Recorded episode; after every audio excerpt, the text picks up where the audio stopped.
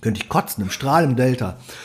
Also äh, ist ganz furchtbar. Das, vor allem, das, das, es regt mich so maßlos auf, wenn das von Kollegen aus, aus der Gastronomie kommt. Weil en, entweder habe ich, keine Ahnung, dann halte ich einen Mund, aber ich, oder ich deliriere nicht. Ich sage immer, äh, ersetze asiatisch durch europäisch. Ich habe heute europäisch gegessen. Was ist das für eine Hohl, was ist das für eine, für eine Nullaussage?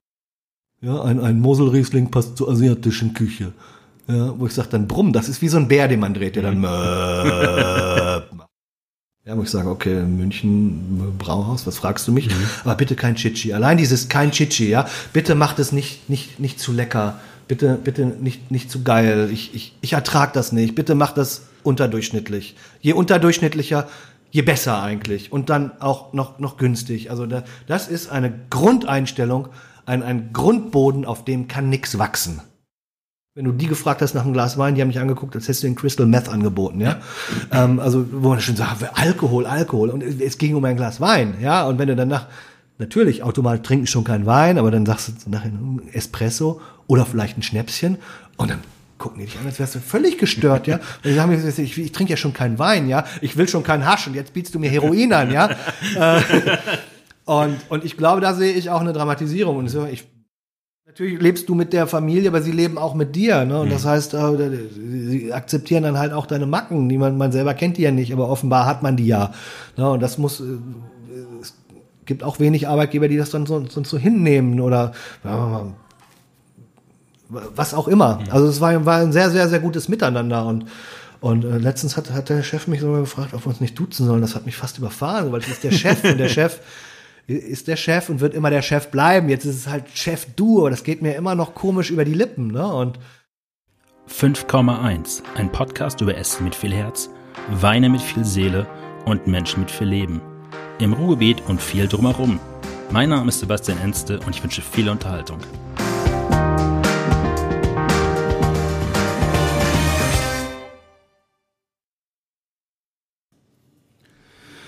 Mein heutiger Gast ist äh, Sebastian Borthäuser und der schreibt, probiert, repräsentiert, konzipiert und doziert über Wein, über Essen, über Kulinarik. Und jetzt habe ich es mir gerade direkt im ersten Satz richtig schön einfach gemacht, weil ich mir einfach deine Navigation deiner Webseite äh, aufgelistet habe. Das ist ein super Intro. Hallo Sebastian, freut mich, dass wir jetzt hier an einem schönen Samstag in Köln sitzen. Ja, grüß dich, schön, dass du hier bist. Ähm, du hast 2014 äh, nach 20 Jahren Gastronomie den Job an den Nagel gehangen, aber auch nur auf der einen Seite des, des Zirkus Gastronomie sozusagen. Mhm. Ähm, zuletzt als Sommelier, wie lange hast du als Sommelier gearbeitet? Eigentlich schon parallel zum Studium in, in Köln. Das habe ich zwei, drei abgeschlossen, war aber vorher schon im Restaurant tätig und hatte Weinkompetenz, also 20 Jahre am Wein. Ähm, bis 14 dann gemacht. Ich hatte es begonnen, hat das so Ende der 90er eigentlich. Äh, Mitte, Mitte, Ende 90er äh, und ist dann äh, immer mehr in der, in der Kompetenz- und Führungsebene verhärtet, ausgehärtet zum Ende hin. Ne? Es fing soft an, äh, hat einen dann immer weiter angesaugt und ja, ist dann, ist dann, ist dann ausgehärtet. Und als, als dann steinhart war zum Ende, dann ähm, habe ich es gesprengt. Ich mache jetzt den großen Weg immer zurück. Das mache ich so fast in allen Sendung halt immer. Ja. Aufgewachsen und geboren wo? Ja, geboren Dortmund, Hörde, Knappschaft. Äh, beim Peter Jakob quasi um die Ecke. ähm, aber auch nur, nur geboren, dann aufgewachsen. Meine Eltern sind sehr viel umgezogen. Dann waren wir im Norden, in Norddeutschland, äh, in, der, in der Nähe von, von, von Bremen. Ähm, dann Lüneburger Heide, nach der Lüneburger Heide äh, Sauerland, äh, Abitur gemacht im Iserlohn.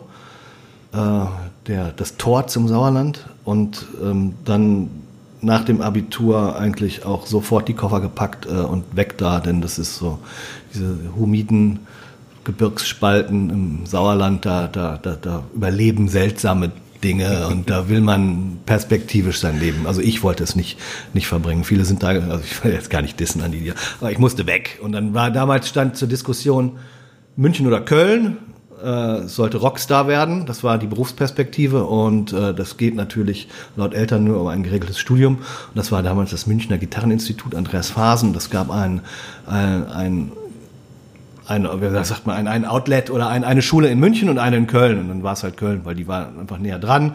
Die Band war noch äh, äh, im Sauerland, die Freundin war in der Nähe und München war damals inakzeptabel und das ist in Köln geworden und deshalb ist es jetzt seit 92 eigentlich auch Köln. Das heißt, ich bin hier so lange wie noch nirgendwo zuvor und deshalb ist die Frage immer so schwer, wo man, wo man denn herkommt, wenn das so ein, so, so, so ein Splitterbombe war quasi, ne? überall mal drei, vier Jahre, äh, bis man dann hier auskondensiert ist. Das ist so ein bisschen wie bei Peter Jakob, der auch so quasi einmal durch Österreich und Deutschland getingelt ist, bevor er sich an den Dortmund niedergelassen hat. Auf, auch aufgrund der Liebe. Also es war dann die gemeinsame Entscheidung zu studieren. Ja, und, und auch mit einer großen Zufriedenheit, so wie ich das verstehe. Ne? Und das äh, kann ich immer mehr verstehen, wenn ich mich äh, beklage darüber, dass es in Köln dieses oder jenes nicht gibt. Und er sagt, so, da wollen wir auf den Wochenmarkt gehen.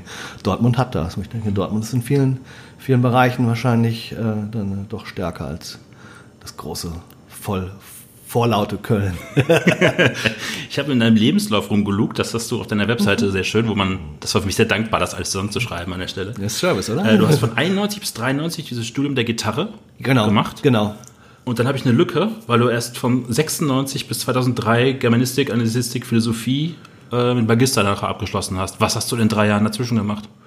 Ähm, da habe ich so ein bisschen Larifari rumstudiert, Medienwissenschaften in Düsseldorf, äh, Rock, viel Musik gemacht, viel, viel gespielt, also wirklich da Zeit für genommen. Ich habe das ernst äh, gemeint äh, und das ist zeitaufwendig. Das kondensiert natürlich nicht in, in Lebensläufen, wenn man zu Hause steht, äh, Gitarre spielt, äh, im Proberaum ist mit der Band, das macht, Konzerte spielt.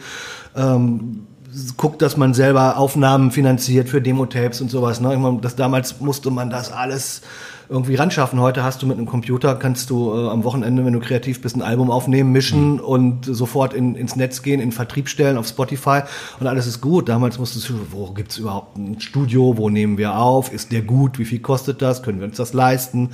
Damals waren das noch auf Tapes, ne? später kam dann DATS, das war so, eine, so ein Zwischen, mhm. Zwischending mhm. wie die, äh, so eine Sackgasse, wie die elektrische Schreibmaschine, kurz bevor der Computer kam, was dann die CD war. Ne?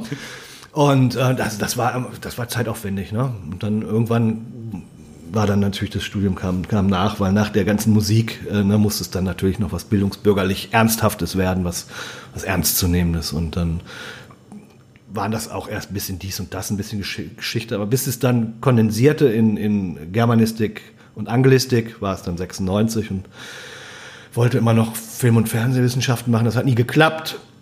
Und da habe ich dann irgendwann gesagt, so, ich muss jetzt aber einen Deckel drauf machen, ich habe hier keinen Bock mehr. Und dann habe ich geguckt, was gibt's noch ohne NC, dass man es schnell durchziehen kann. Und dann habe ich Philosophie genommen, weil ich dachte, das ist so ein Laberfach. Und dann nach, nach der ersten Woche Philosophie kam ich nach Hause und habe geweint weil ich auch noch äh, moderne Philosophie genommen habe, das Ganze auf Englisch und das ging dann bis in den quantenphysischen Bereich rein und wo ich dachte, ach du Scheiße, worauf sich jetzt, hast du dich denn hier eingelassen? Das ist ja Horror, aber ich habe es dann trotzdem in Regelstudienzeit durchgemacht und damit dann auch das Studium beendet, weil ich dachte, also halb, halb angeschossen geht nicht und dann mach's fertig und dann das ist auch gut so. Und fürs die, damit die Eltern nachts besser schlafen können. Der Sohn hat dann doch mal ein, ein Studium abgeschlossen. Ja, das äh, war mehr für mich, also mhm. gar nicht mehr für die Eltern. Also ich habe das Studium auch die ganze Zeit selber bezahlt. Also ich war da keinem Rechenschaft schuldig oder irgendwas in, in der Richtung. Das war mehr für mich. Ich mag nicht so angebrochene Dinge. So ich, mhm. Die müssen, müssen fertig sein, sonst, sonst fühle ich mich nicht wohl. Obwohl ich heute noch manchmal die Träume habe, dass ich so, dass ich aufwache und denke so, ich muss diese Proseminarsarbeit, Mist, dann sehe ich mich durch die Gänge da gehen und denke so, und dann werde ich wach und denke mir so, ah, nee, ist durch, ist durch, fertig, du, du musst da nie mehr hin. ich habe auch einmal im Jahr habe ich immer diesen Traum, dass ich mein Abitur bewusst zum zweiten Mal mache und ja. mich dann gegen Ende des Traums frage so, aber du hast doch schon mal das Abitur genau. gemacht.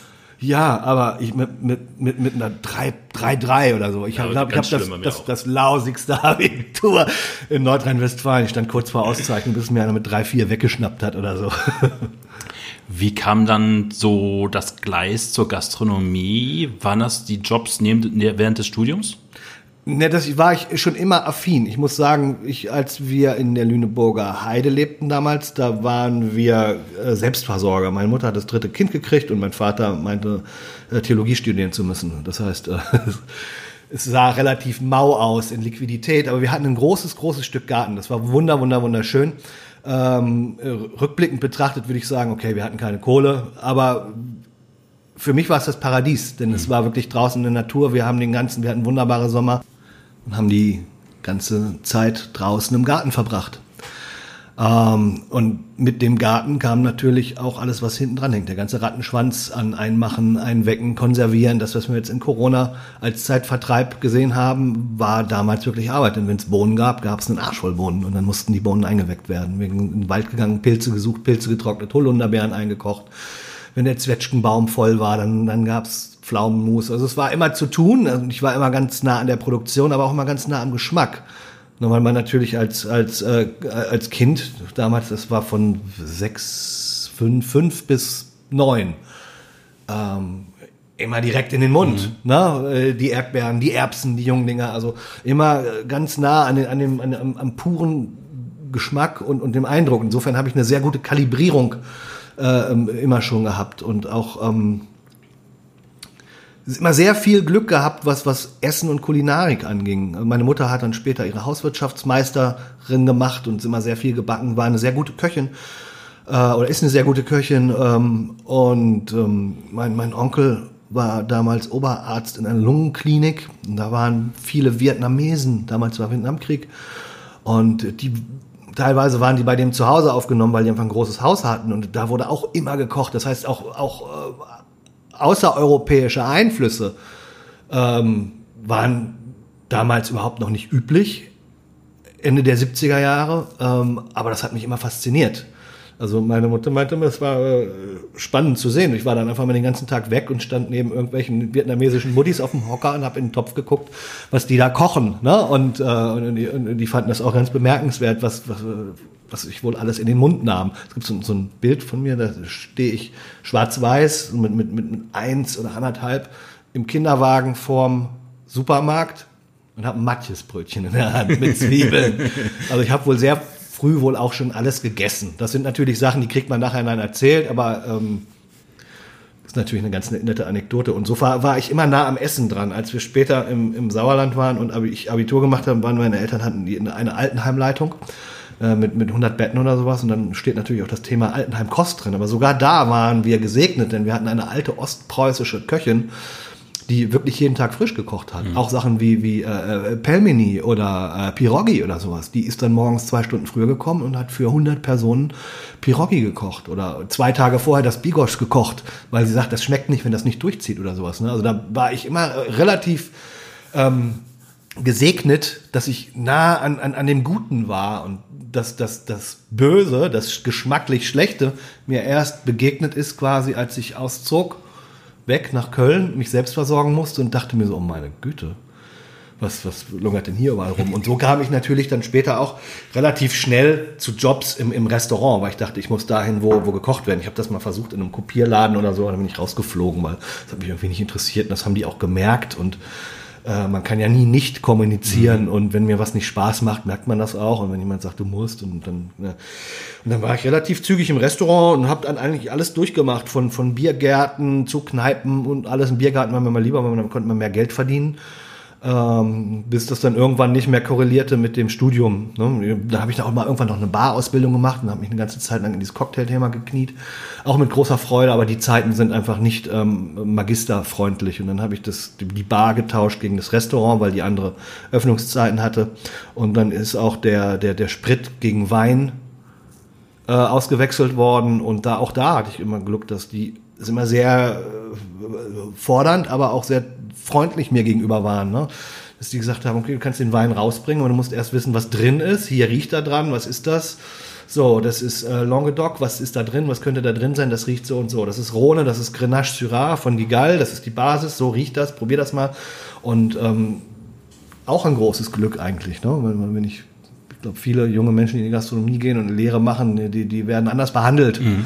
Und äh, da war immer einerseits ein großes Interesse von mir, aber auch immer sehr viel Wohlwollen von den Leuten, mit denen ich zu tun hatte, ob es wie gesagt, damals die große, die die Köchin im Altenheim war, die mir ähm, Fragen beantwortet hatte. Ich habe immer schon gerne gekocht, ne, immer gerne abgeguckt.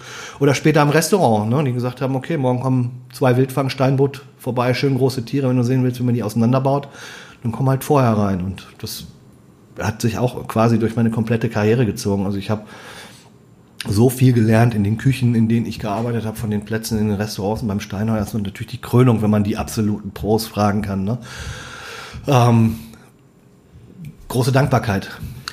Kann man also sagen, dass du von dieser kulinarischen Bildung deines, deines Erwachsenwerdens oder groß zu werden, im Endeffekt davon total viel auch bis heute zehren könntest, weil wenn du weißt, wie gewisse Früchte, Produkte komplett unbehandelt schmecken, weil sie nicht aus dem Supermarkt kommen, mhm.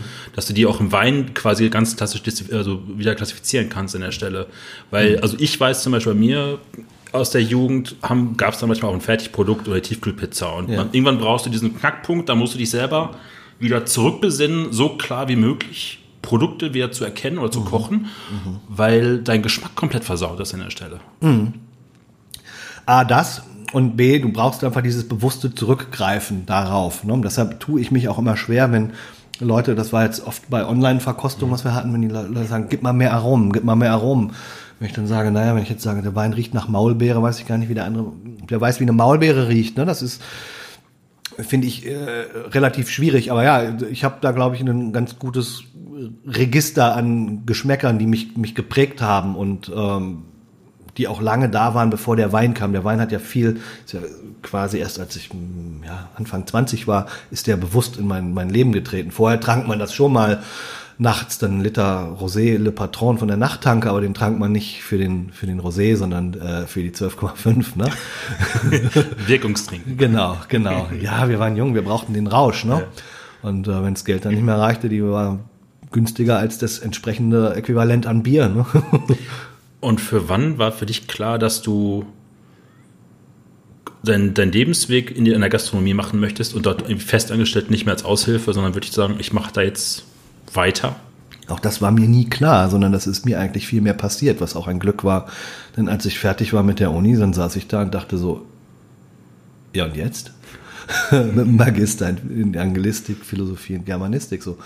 Ähm, weil ich aber damals schon wirklich gut vernetzt war in der Kölner Gastroszene und äh, viele Leute kannte, rief mich ein befreundeter Koch an damals ähm, von, von, einem, von einem Lokal, das neu eröffnet war und sagte, hier fehlt ein Restaurantleiter, hier rennen nur Aushilfen rum, hier weiß keiner, was Phase ist. Also wenn du Lust hast, schlage ich die gern vor und die hat mich dann auch eingestellt als Restaurantleitung. Das war dann quasi zwei Monate, nachdem ich meinen, meinen, meinen Universitätsabschluss hatte, stand ich als Restaurantleiter in einer neu eröffneten Vollgastronomie in Köln. Mhm. Ähm, und das passierte so. Und das war auch okay. Das war anfangs war, war es ein bisschen komisch, wo ich dachte, hm, hm, hm, ähm, ist das so? Ich hatte aber einen sehr, sehr guten Prof, der meinte so, lassen Sie sich nicht, ähm, nicht, nicht verunsichern. Äh, in, in der Schweiz kommt der Restaurateur gleich nach dem, nach dem Rechtsanwalt oder dem Doktor, auch wenn die Leute hier denken, so was haben sie denn studiert und so. Der war da mal sehr ähm, unterstützend und hat auch, äh, hat sogar seinen 70. Geburtstag dann damals bei mir im Laden gefeiert, was ich sehr, sehr, sehr, sehr, sehr angenehm fand. Das war so ein Koryphäe der Germanistik hier in Köln von der Universität. Das, ist, das fand ich, fand ich sehr nett, dass, dass äh, ein, ein, ein Dozent des einfach macht, so um einen aufzubauen, so mhm. nach dem Lehrauftrag. Ne? Und, und das ist dann so geblieben. Dann habe ich irgendwann da gekündigt. Dann war aber irgendwie klar, das ist das, was du machst, aber ich wollte dann erstmal was anderes machen und dann dachte ich mir, okay, ich muss jetzt mal schauen, äh, ich muss mal nach China. Das ist irgendwie, das, das Buch, das ist noch nicht aufgeschlagen. Da muss man gucken, was da gekocht wird und was dann war da die Trieb, ich habe gelesen, du warst sechs Monate in Shanghai? Ja, also ich habe hab mal dort gelebt. Ich bin erst immer in Urlaub gefahren, 2000, 2001, 2004, 2006, bis ich dann irgendwann die Möglichkeit hatte, wirklich über Freunde, die da waren und im Zimmer hatten, wo ich sagte, du kannst kommen, jederzeit. Wenn du was machen willst, starten willst, komm hier hin. Und ich habe dann wirklich überlegt, ob ich da in die Gastronomie gehe. Das war damals allerdings viel zu früh. Da war noch mhm. wenig Westliches. Der Jean-Georges Vorgerichten war schon da, aber ähm, dass da diese Aufbruchsstimmung war und auch der Westen Möglichkeiten sah, natürlich da Geld zu verdienen. Das, das war zu früh. Das war aber auch nicht schlimm, denn so konnte ich mich um meinen Kram kümmern. Ich habe damals dann ein, so, ein, so, ein, so ein Tagebuch veröffentlicht bei, bei Axel Biesler auf der Seite Divine. Und der hat mir da so ein, so ein Reiter zur Verfügung gestellt, so, wo ich das ähm, machen konnte, weil ich, ich fand das spannend. Ich musste das aufschreiben und verarbeiten, weil ich konnte ja mit keinem reden. Mhm. Bis auf meinen Kollegen waren nur Chinesen um mich rum. Das heißt, ich musste das vertexten. Und das war eigentlich auch das erste Mal, dass ich begonnen habe, meine Eindrücke äh, in, in Text zu pressen. Die ersten waren noch ein bisschen holprig, aber weil es halt ein halbes Jahr war, äh, wurde das immer flüssiger und dann hat man ein bisschen ein ähm, bisschen Schneider nebenbei gelesen und so, ne, wie man es richtig macht. Und das kondensierte dann wohl auch im Text. Und das hat mir dann auch Spaß gemacht und das hat mich von dem an auch eigentlich immer begleitet. Neben der Arbeit in der Gastronomie, der ich dann in China nicht nachgegangen bin. Also nicht Performing, sondern eher übers Essen, übers Reisen, über, über, übers Schauen, was, was, was geht da überhaupt, weil es ist so komplex. Und ich könnte äh, nochmal für Jahre dorthin und hätte wirklich nur an der Oberfläche gekratzt, ne? weil es ist ähm, so tief verwachsen in der Kultur dort. Jedes einzelne Produkt, jede einzelne Region oder sowas. Ne? Wenn wir hier sagen, ja, wir haben hier den Bruchsaler Spargel oder den Belitzer Spargel, hm, das ist nichts, ne? Das ist einfach, das ist so gering, ne? Oder wenn wir schauen, wie viel Affineure haben wir noch in Deutschland. Genau so viele, wie es Produzenten von Reblanchon in Frankreich gibt. Mhm. Aber wie viele Käsesorten haben die? Und das Ganze ist dann nochmal exponentiell, kannst du mit China weiterspielen, mit den ganzen, mit Sojasauce, ja, mit, mit, mit Bohnenpasten, mit Chilis und mit, mit Tee. Allein diese großen Sachen, Tee, Nudeln und ach, das ist, das ist hier platzt der Kopf. Hast du, kriegst du, stellen dir die Nackenhaare bei ihr auf, wenn jemand sagt, äh, ich habe heute asiatisch gekocht? Könnte ich kotzen, im Strahl im Delta. Also äh, ist ganz furchtbar. Das, vor allem, das, das, es regt mich so maßlos auf, wenn das von Kollegen aus, aus der Gastronomie kommt. Mhm. Weil en, entweder habe ich, keine Ahnung, dann halte ich einen Mund, aber ich, oder ich deliriere nicht. Ich sage immer, äh, ersetze asiatisch durch europäisch. Ich habe heute europäisch gegessen. Was ist das für eine Hohl, was ist das für eine, für eine Nullaussage? Von norwegisch, ja. Elch bis bis Sizilien. Alles dabei. Bis Arancini, ja? ja. Asiatisch, was denn? Döner mhm. oder Nordkorea? Mhm. Das ist dieses, dieses Indifferente. Einerseits ein Fachwissen von den kleinsten Judis im Burgund mit Jahrgangsschwankungen, mhm. Produzenten und dann noch den ganzen Kram, Stammbaum vom Winzer, wer wann wen geheiratet hat. Und je, je tiefer man in den Trivia ist, ja, und, und sich auch wohlfühlt, wenn man weiß, wer gerade mit wem im Bett war oder sowas. Das ist natürlich spannend. Das gibt einem das Gefühl von Nähe und dabei sein und alles. Ja, und dann, und dann kommen so Allgemeinplattitüden wie die asiatische Küche. Ja, ein, ein Moselriesling passt zur asiatischen Küche. Ja, wo ich sage dann Brumm, das ist wie so ein Bär, den man dreht, der dann mhm. macht. Das ist auch ein bisschen Fachidiotie eigentlich, ne? Wenn man sich in so einem Bereich total auskennt, den Rest der Welt aber komplett die Scheuklappen an davor macht. Ja, und selber in diese Plattitüde verfällt. Ich unterstelle ja keinem bösartig dabei, aber für mich ist es einfach Lärm wie startende mhm. Flugzeuge, mhm. ne? Weil es, es, es fehlt auch jegliche fachliche Analyse und Auseinandersetzung wie Wein damit funktioniert. Mhm. Die meisten Leute, wenn sie Asien sagen, meinen sie natürlich Südostasien. Das ist für die einen dann aber schon wieder so ein bisschen diese Sache mit Zitronengras und Kaffeelimettenblatt oder irgendwie Kokosmilch und für die anderen dann irgendwie doch so ein bisschen chinesisch-japanisch, so, also Sojasauce mhm. irgendwie, ne? Ähm, aber so eine dezidiert fundierte Auseinandersetzung darüber mit, wie, wie ist das denn mit diesem Wein? Wie funktioniert Wein mit Essen? So, das ist erstmal das Spiel Salz-Säure. Ganz basisch, einfach auch über die Rezeptoren an der Zunge. Salz-Säure, wie verhält sich das miteinander? So, wir haben in Deutschland Salz oder Jodsalz oder Meersalz. So, aber na, Salz ist ein Natrium-Ionengitter. Das ist äh, relativ Salz. Bleiben wir bei Salz. So, gut, dann hast du, aber kannst du aber sagen, ähm, was ist denn vor Salzquelle jetzt in diesem Asien? Wie wird denn da, ist es jetzt Sojasauce, eine helle Sojasauce, eine dunkle Sojasauce, eine, eine, eine, eine weiße Sojasauce? Ist es eine Fischsoße? Äh, ist es was äh, Fermentiertes, was noch mit dazu kommt? Haben wir dieses, dieses mystische Umami noch? Wie, das sind schon mal fünf verschiedene Reaktionen. Dann haben wir aber dazu noch, ja, was ist denn mit dem ganzen Salz, wenn wir Sojasauce haben? Da ist äh, ganz oft viel Zucker mit drin. Ja, das müssen wir auch berücksichtigen. Umgekehrte Coca-Cola-Prinzip, die ist so süß, dass die da so viel Salz reinmachen können, dass du es gar nicht merkst, damit du aber so viel Durst kriegst, dass du die nächste kaufst. Mhm. Und und da fehlt mir einfach auch diese, diese komplette strukturelle Herangehensweise. Erstmal ist man definiert, welches Asiatisch meinst du denn? Und dann wirklich auch guckt. Ne? Und dieses, ähm, dieses süß zum Schaf, das wird seit 40 Jahren gepredigt, weil es mal irgendjemand gesagt hat, die Leute erzählen 40 Jahre das Gleiche und man sitzt dann und denkt, so kannst du mal was Neues erzählen? Ja, das ist so ein bisschen wie, wie, wie Opa mit Pickelhaube erzählt vom Krieg. Ja, also ähm, und auch zum Sushi, da, da drehe ich durch. Also da drehe ich wirklich, wirklich durch. So, warum soll ich Zucker auf, auf Reis mit, mit Protein geben. Ja, also A ist der Reis süß, ja, wenn man mal ordentlich hinschmeckt. Und, und ich habe doch, es geht im, um den Fisch, der, der Reis ist Transporter. Und dann gieße ich Zucker drüber. Natürlich, Zucker ist der große Nivellierer. Das ist, hört sich zwar nicht schön, aber Deutschland ist der zweitgrößte Zuckerproduzent in der Welt. Es gibt kaum Leute, die einen so süßen Gaumen haben wie die Deutschen, außer die Mexikaner, die können es noch übler. Das heißt, das setzt auch deine Wahrnehmungsschwellen äh, runter und natürlich ist es eine gewisse Gefälligkeit. Natürlich süß macht alles geil. Ist dein Kaffee zu scheiße, machst du einen Löffel Zucker rein. Ist die Caipirinha zu sauer, machst du einen Löffel Zucker zu, zu rein. Ne? Ist das Salatdressing irgendwie, also ein Löffel Zucker macht alles kuschelig irgendwie. Ne? Aber wir müssen doch mal aufhören zu kuscheln, weil äh, ohne dieses substanzielle Wissen und Begreifen um den, um den Kern der Dinge und um das Wesen, sondern wenn ich oben anfange mit einer Verkitschung, da geht mir zu viel flöten. Also das ist, dafür nehme ich, ist, ist das einfach mein Naturell, finde ich, brauche ich ein, ein, ein, ein solides Grundverständnis von der Materie.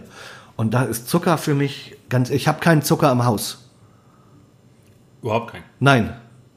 Irgendwo noch, noch ein Restgelumpe an Palmzucker, so wenn man mal ein bisschen, ein bisschen was im Curry kocht, wo das reinkocht oder sowas. Aber sonst nicht, nein. Du hast auch, glaube ich, eine.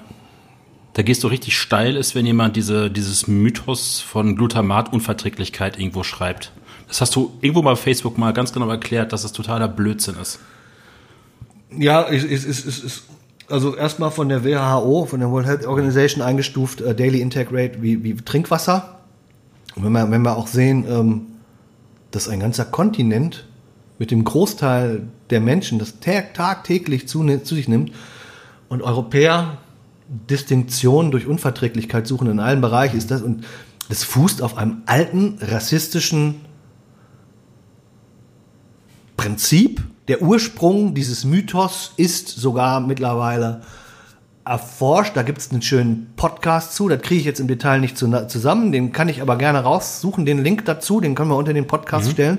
Da kann man das wirklich mal, mal hören. Das ist wirklich, es ist sogar lustig. Das ist die, diese ganze Chinese äh, Restaurant Syndrome Nummer. Das ist genau der gleiche Ursprung wie die Palme, die, die äh, Yucca Palme in der, die Spinne in der Yucca Palme. Sorry. Ähm, und es ist auch ganz furchtbar, dieses Thema. Ich mag das eigentlich, weil ganz viele äh, Freunde, auch die intellektuell auf Zack sind, steif und fest behaupten, sie haben das. Und auch dafür gibt es natürlich diese medizinische Erklärung. Es gibt den Placebo, aber es gibt auch den Nocebo. Und auch wenn ich mir etwas einbilde, dann kann das, also es fällt in den Bereich der Hypochondrie.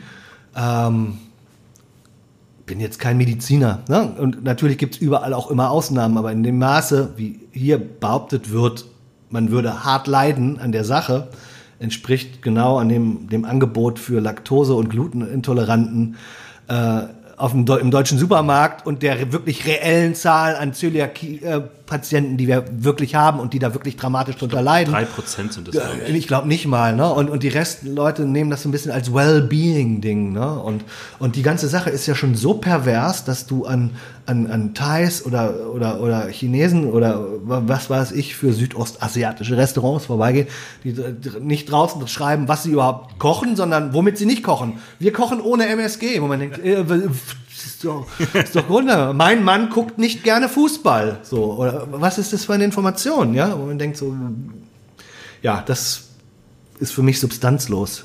Zumal auch immer noch diese, diese Unterscheidung gemacht wird, ja, der, der böse Chines mit dem MSG, ja, der macht das überall rein, diese, ganz subtil, der will, und irgendwann hat das immer was mit Vergiftung und denkt so, wie, wie perfide ist denn das? Ja, dass andere Leute uns was ins Essen tun wollen, um zu vergiften. Kommt es aber aus Japan, dann ist es Umami und heißt Wohlgeschmack, ja. Ich meine, also A, dieses Industrielle ist in Japan entdeckt worden, produziert worden, wird produziert, ähm, und ich glaube, dieses Quäntchen weiße Pulver, was beim Chinesen angemacht wird, hat überhaupt keinerlei Relevanz. Das ist viel weniger als in jeder Tüte Chips drin ist, den sich die Leute reinhauen, äh, ohne mit der Wimper zu zucken. Ne? Äh, also das ganze Thema ist sehr aufgeladen. Das lädt mich auch auf und das gibt natürlich auch viel, viel Reibungsfläche und so. Aber ich sage, ich bin, ich bin, ich bin da raus. Und wenn mich jemand danach fragt, äh, dann muss, muss die Kröte halt auch schlucken. Ne? springe jetzt ein bisschen in meinem Text, aber ist auch vollkommen egal. Aber es passt einfach gerade sehr, sehr gut. Du hast ein T-Shirt, das habe ich eigentlich immer auf einen Artikel zurückgeführt, den du mal geschrieben hast esst mehr Fett. Ja. Dann habe ich aber in deiner Timeline ein bisschen rumgestöbert und gesehen, dass dieser, dieses T-Shirt schon viel früher existierte als der Artikel in der Welt am Sonntag, glaube ich, war das, ne? Genau, Welt am Sonntag, genau, esst mehr Fett. Das hat sich auch mit diesem, mit dem süßen Brei und diesem süßen, dieser Verkitschung des Geschmacks mhm. auseinandergesetzt. Und ähm, esst mehr Fett, gut, dass du es sagst. Jetzt im Juli ist ähm, die dritte Patentrechtsverlängerung fällig. Das heißt, äh, in diesem Juli ist ohne Quatsch 20 Jahre esst mehr Fett durch. Ich habe das damals äh, patentieren lassen. Das war eigentlich ein, eigentlich ein Witz. Äh, auf irgendeinem Frühstück hat das Kollege diesen Satz fallen lassen und ich fand, fand das, ich, boah, das ist Bombe. Bin ins Langscheids Lexikon gegangen, habe mir die Worte rausgesucht in Lautschrift, habe das hochkopiert und ähm, das ist heute noch die Originalvorlage. Und ähm, das begleitet, ich habe das irgendwie nie hart kommerzialisiert, weil ich auch nicht wollte, dass da Hinz und Kunst mit rumläuft. Aber ich glaube jetzt zum 20-Jährigen, weil es gibt so viele Leute, denen ich das schulde, weil das dann auch immer Einzelanfertigungen sind. Ich habe das nicht auf Halde. Dann gibt's, raff ich mich irgendwann mal auf und sage, okay, hier sind wieder fünf Leute, denen hast du es versprochen, dann machst du mal 10, 20 Shirts und ein paar Hoodies oder ein paar Kochjacken. Ähm, aber vielleicht gehe ich das zum, zum Jubiläum mal ein bisschen größer an. Aber jeder haben sollte das auch nicht. Und aber irgendwann habe ich dann gesehen, hat so ein, so, so, so ein Gastrolieferant das in Gold auf seinem schwarzen Bus an der Seite kleben gehabt, wo ich dachte, okay, es, ent, es entgleitet dir ein bisschen, du musst wieder ein bisschen mehr Kontrolle übernehmen. Wie kamst du da drauf? Also als der Kollege gesagt hat, so, also da muss man ja ein bisschen drüber nachdenken. Wir haben ja, also anders gefragt, warum haben wir gerade in Deutschland so ein verkrüppeltes Verhältnis zu Fett? Ich, ich glaube, es ist, ist, so eine, ich glaube, wir haben nicht nur ein verkrüppeltes Verhältnis zu Fett, sondern wir haben eine, eine, eine komplette Volkspsychose, was Essen angeht. Ja? Es fängt schon damit an, wenn Leute sagen, du bist doch in der Gastro und so, ich bin das Wochenende in München, hast du eine Empfehlung für mich, aber bitte, bitte kein Chichi. Ja, wo ich sage, okay, München Brauhaus, was fragst du mich? Mhm. Aber bitte kein Chichi. Allein dieses kein Chichi, ja, bitte macht es nicht, nicht, nicht zu lecker. Bitte, bitte nicht, nicht zu geil. Ich, ich, ich ertrag das nicht. Bitte mach das unterdurchschnittlich. Je unterdurchschnittlicher, je besser eigentlich. Und dann auch noch, noch günstig. Also da, das ist eine Grundeinstellung, ein, ein Grundboden, auf dem kann nichts wachsen. Ja, da ist kein Licht und der ist viel zu hoch im pH-Wert. Das ist einfach scheiße. Ähm, es fehlt eine Grundneugier. Das ist das. Ja, hier ist Nein erstmal der Grundton der generellen Meinung. Eigentlich. Auch so ein, so ein Arschthema. Eigentlich ist das Ja, aber.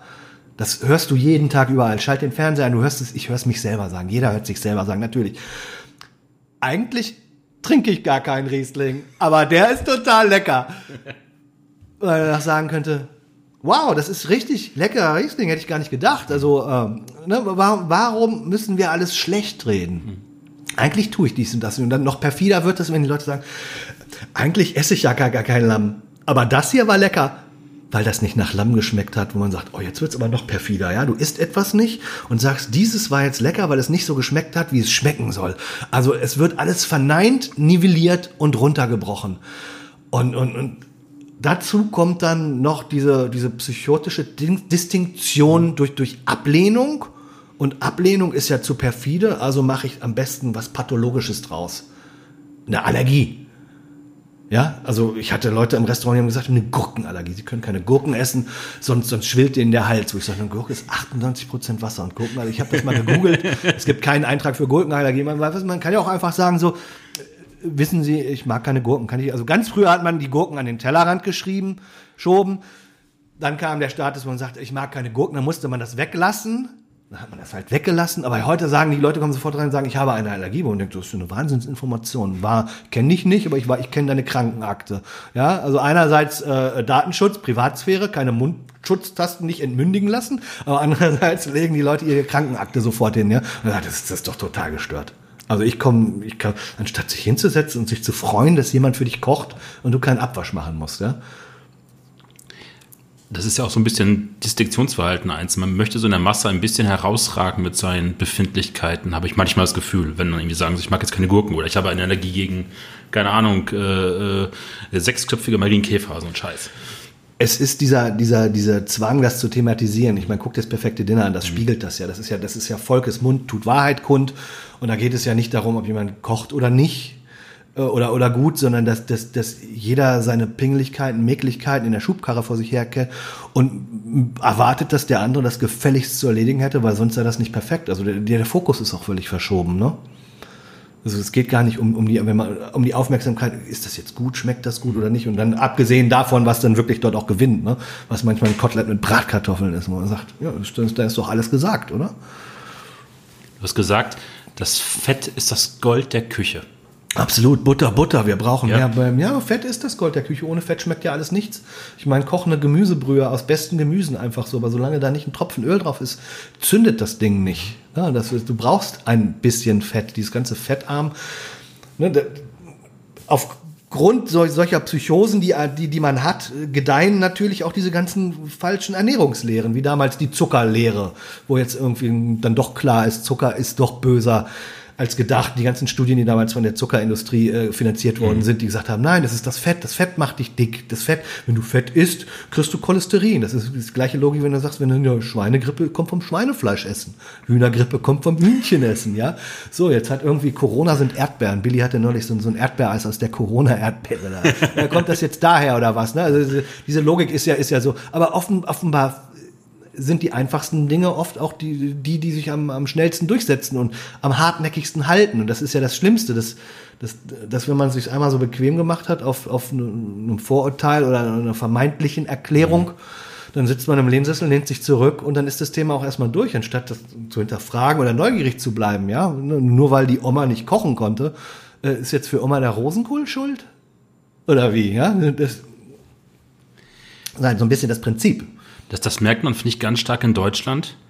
Da, wo noch viel der klassische Mittagstisch, wo die Oma gekocht hat, oder die Mutter mhm. gekocht hat, die Familie generell gekocht hat, mhm. wo es dann auch dann mittags das, das, Glas Wein dazu gab, da hast du immer Persönlichkeiten, die sehr offen im Horizont sind für mhm. Essen und so. Mhm. Und da, wo es dann durch Fertiggerichte in den 80ern ersetzt worden ist, hast du eigentlich den geschlossensten Horizont, was so neue Sachen angeht. Die haben eine Erfahrung gemacht, die, die haben sie dann abgelehnt und die tragen sie quasi komplett durch ihr Leben, ohne jemals wieder sich zu trauen, diese Erfahrung nochmal neu zu überdenken. Eben, auf jeden Fall, weil es fehlt ja eine komplette Generation oder anderthalb Generationen, ähm, die da weitergemacht haben. Ne? Ich meine, wir haben Nachkriegsdeutschland gehabt, dann haben wir die Fresswelle gehabt, dann kam Tiefkühlkost, dann kamen Konserven. Parallel lief natürlich immer noch, man hatte seinen kleinen Garten, Frischgemüse weiter, aber, da, aber dann ging das langsam los. Da kann ich mich noch dran erinnern. Da muss ich vier oder fünf gewesen sein. Da war so die erste Tütensuppe in der Essen und Trinken oder meine Familie und ich, glaube ich, hieß das damals. Und das war so, so ein Tütchen, da war, war ähm, Brühwürfel drin mit, mit so ein paar Nüdelchen oder sowas. Oder und, und einem Grießklößchen oder sowas. Mhm. Gefriergetrocknet. Gefriergetrocknet, mhm. genau. Und das war dann fertig. Und das war dann so, wow. Ne? Man musste nur die Tüte aufmachen, Wasser rein. Und das ist dann immer weiter geworden. Und das hat das verdrängt. Und ich meine letztendlich, äh, who's to blame? Die Industrie, wir haben mit wehenden Fahnen abgegeben an die Industrie und, und nun stehen wir da. Und das ist nun mal, Geschmack ist was und was muss ich mich selber kümmern. Das ist ja bei der Musik genauso. Wenn du den ganzen Tag eins live hörst, wirst du ja doof. Ja, also eigentlich kann man das Radio kaum anmachen, außer ein paar Kultursendungen. Das heißt, du musst dich um, um, um Musik musst du dich selber kümmern, genauso wie um Literatur, wie um Platten, wie um, weiß ich nicht, alles. Rollerskates, Outdoor, ja, kannst in Jack Wolfskin rumlaufen. Wenn du wandern gehst, kannst es aber auch bleiben lassen, ne? Und ähm, das ist ja das Gleiche, ne? Und ich meine, zum Glück tun das ja heute viele, ne? Ich meine, wenn du schaust, wie viele alle, alle schimpfen über, über die Black Blogger oder so oder Influencer, aber ich musste auch mal eine Lanze brechen, da sind so viele Leute bei, die sich so tief in Themen wie in alles knien, weil sie es wissen wollen mhm. und, und sagen, jetzt ist die Saison dieses Gemüse, was zum Teufel kann man da alles mitmachen oder sowas und das und damit hochhalten. Ne? Also es gibt ja, es gibt ja diese Nischen, die da sind. Ne?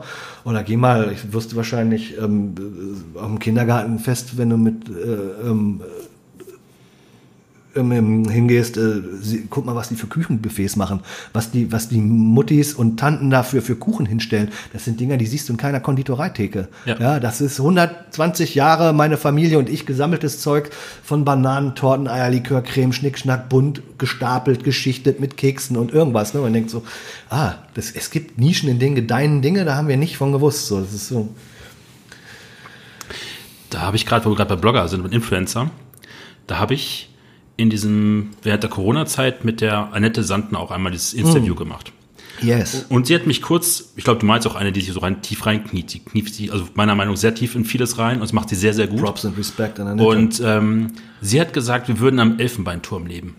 Hm. Und da habe ich lange drüber nachgedacht. Und ich glaube, ja, wir leben, was so Kuinak angeht, schon in einem Elfenbeinturm, aber ich habe längst aufgegeben, andere Leute zu belehren zu müssen. Also zu sagen, mhm. wie, wie kannst du diesen Scheiß jetzt hier einkaufen ja, oder ja, den Mist ja. trinken, sondern mir ist es gleichgültig geworden. Ja, natürlich, du kannst die Leute ja nicht beleidigen. Ne? Das ist ja das Gleiche, wo ich, wo ich sage, wenn, wenn Essen über Distinktion läuft oder du kannst die Leute, du kannst, das Einzige, was geht, ist Begeisterung dass du die Leute wirklich begeisterst, einfach auch gar nicht, hier, ich will dich jetzt begeistern, sondern dass man einfach, jeder kann das, das Gute vom Schlechten und oder vom Besseren unterscheiden. Ne? Das ist auch, wenn hier Leute zu Besuch sind, Freunde zu besuchen, die überhaupt nichts mit Gastronomie zu tun haben. Du siehst genau, welche Flasche Wein als erstes alle ist und welche nicht. Und was stehen bleibt und was als erstes weggegessen ist oder sowas. Das, das, das ist schon so. Und wenn das gut ist und das jemandem gefällt, ich glaube, dann hat man mehr erreicht, als wenn man, wenn man sie beleidigt, dass sie eingeschweißte Wurst kaufen oder sowas, weil ich meine, das machen nun mal die meisten Leute. So ist natürlich auch ein bisschen das Leben, ne?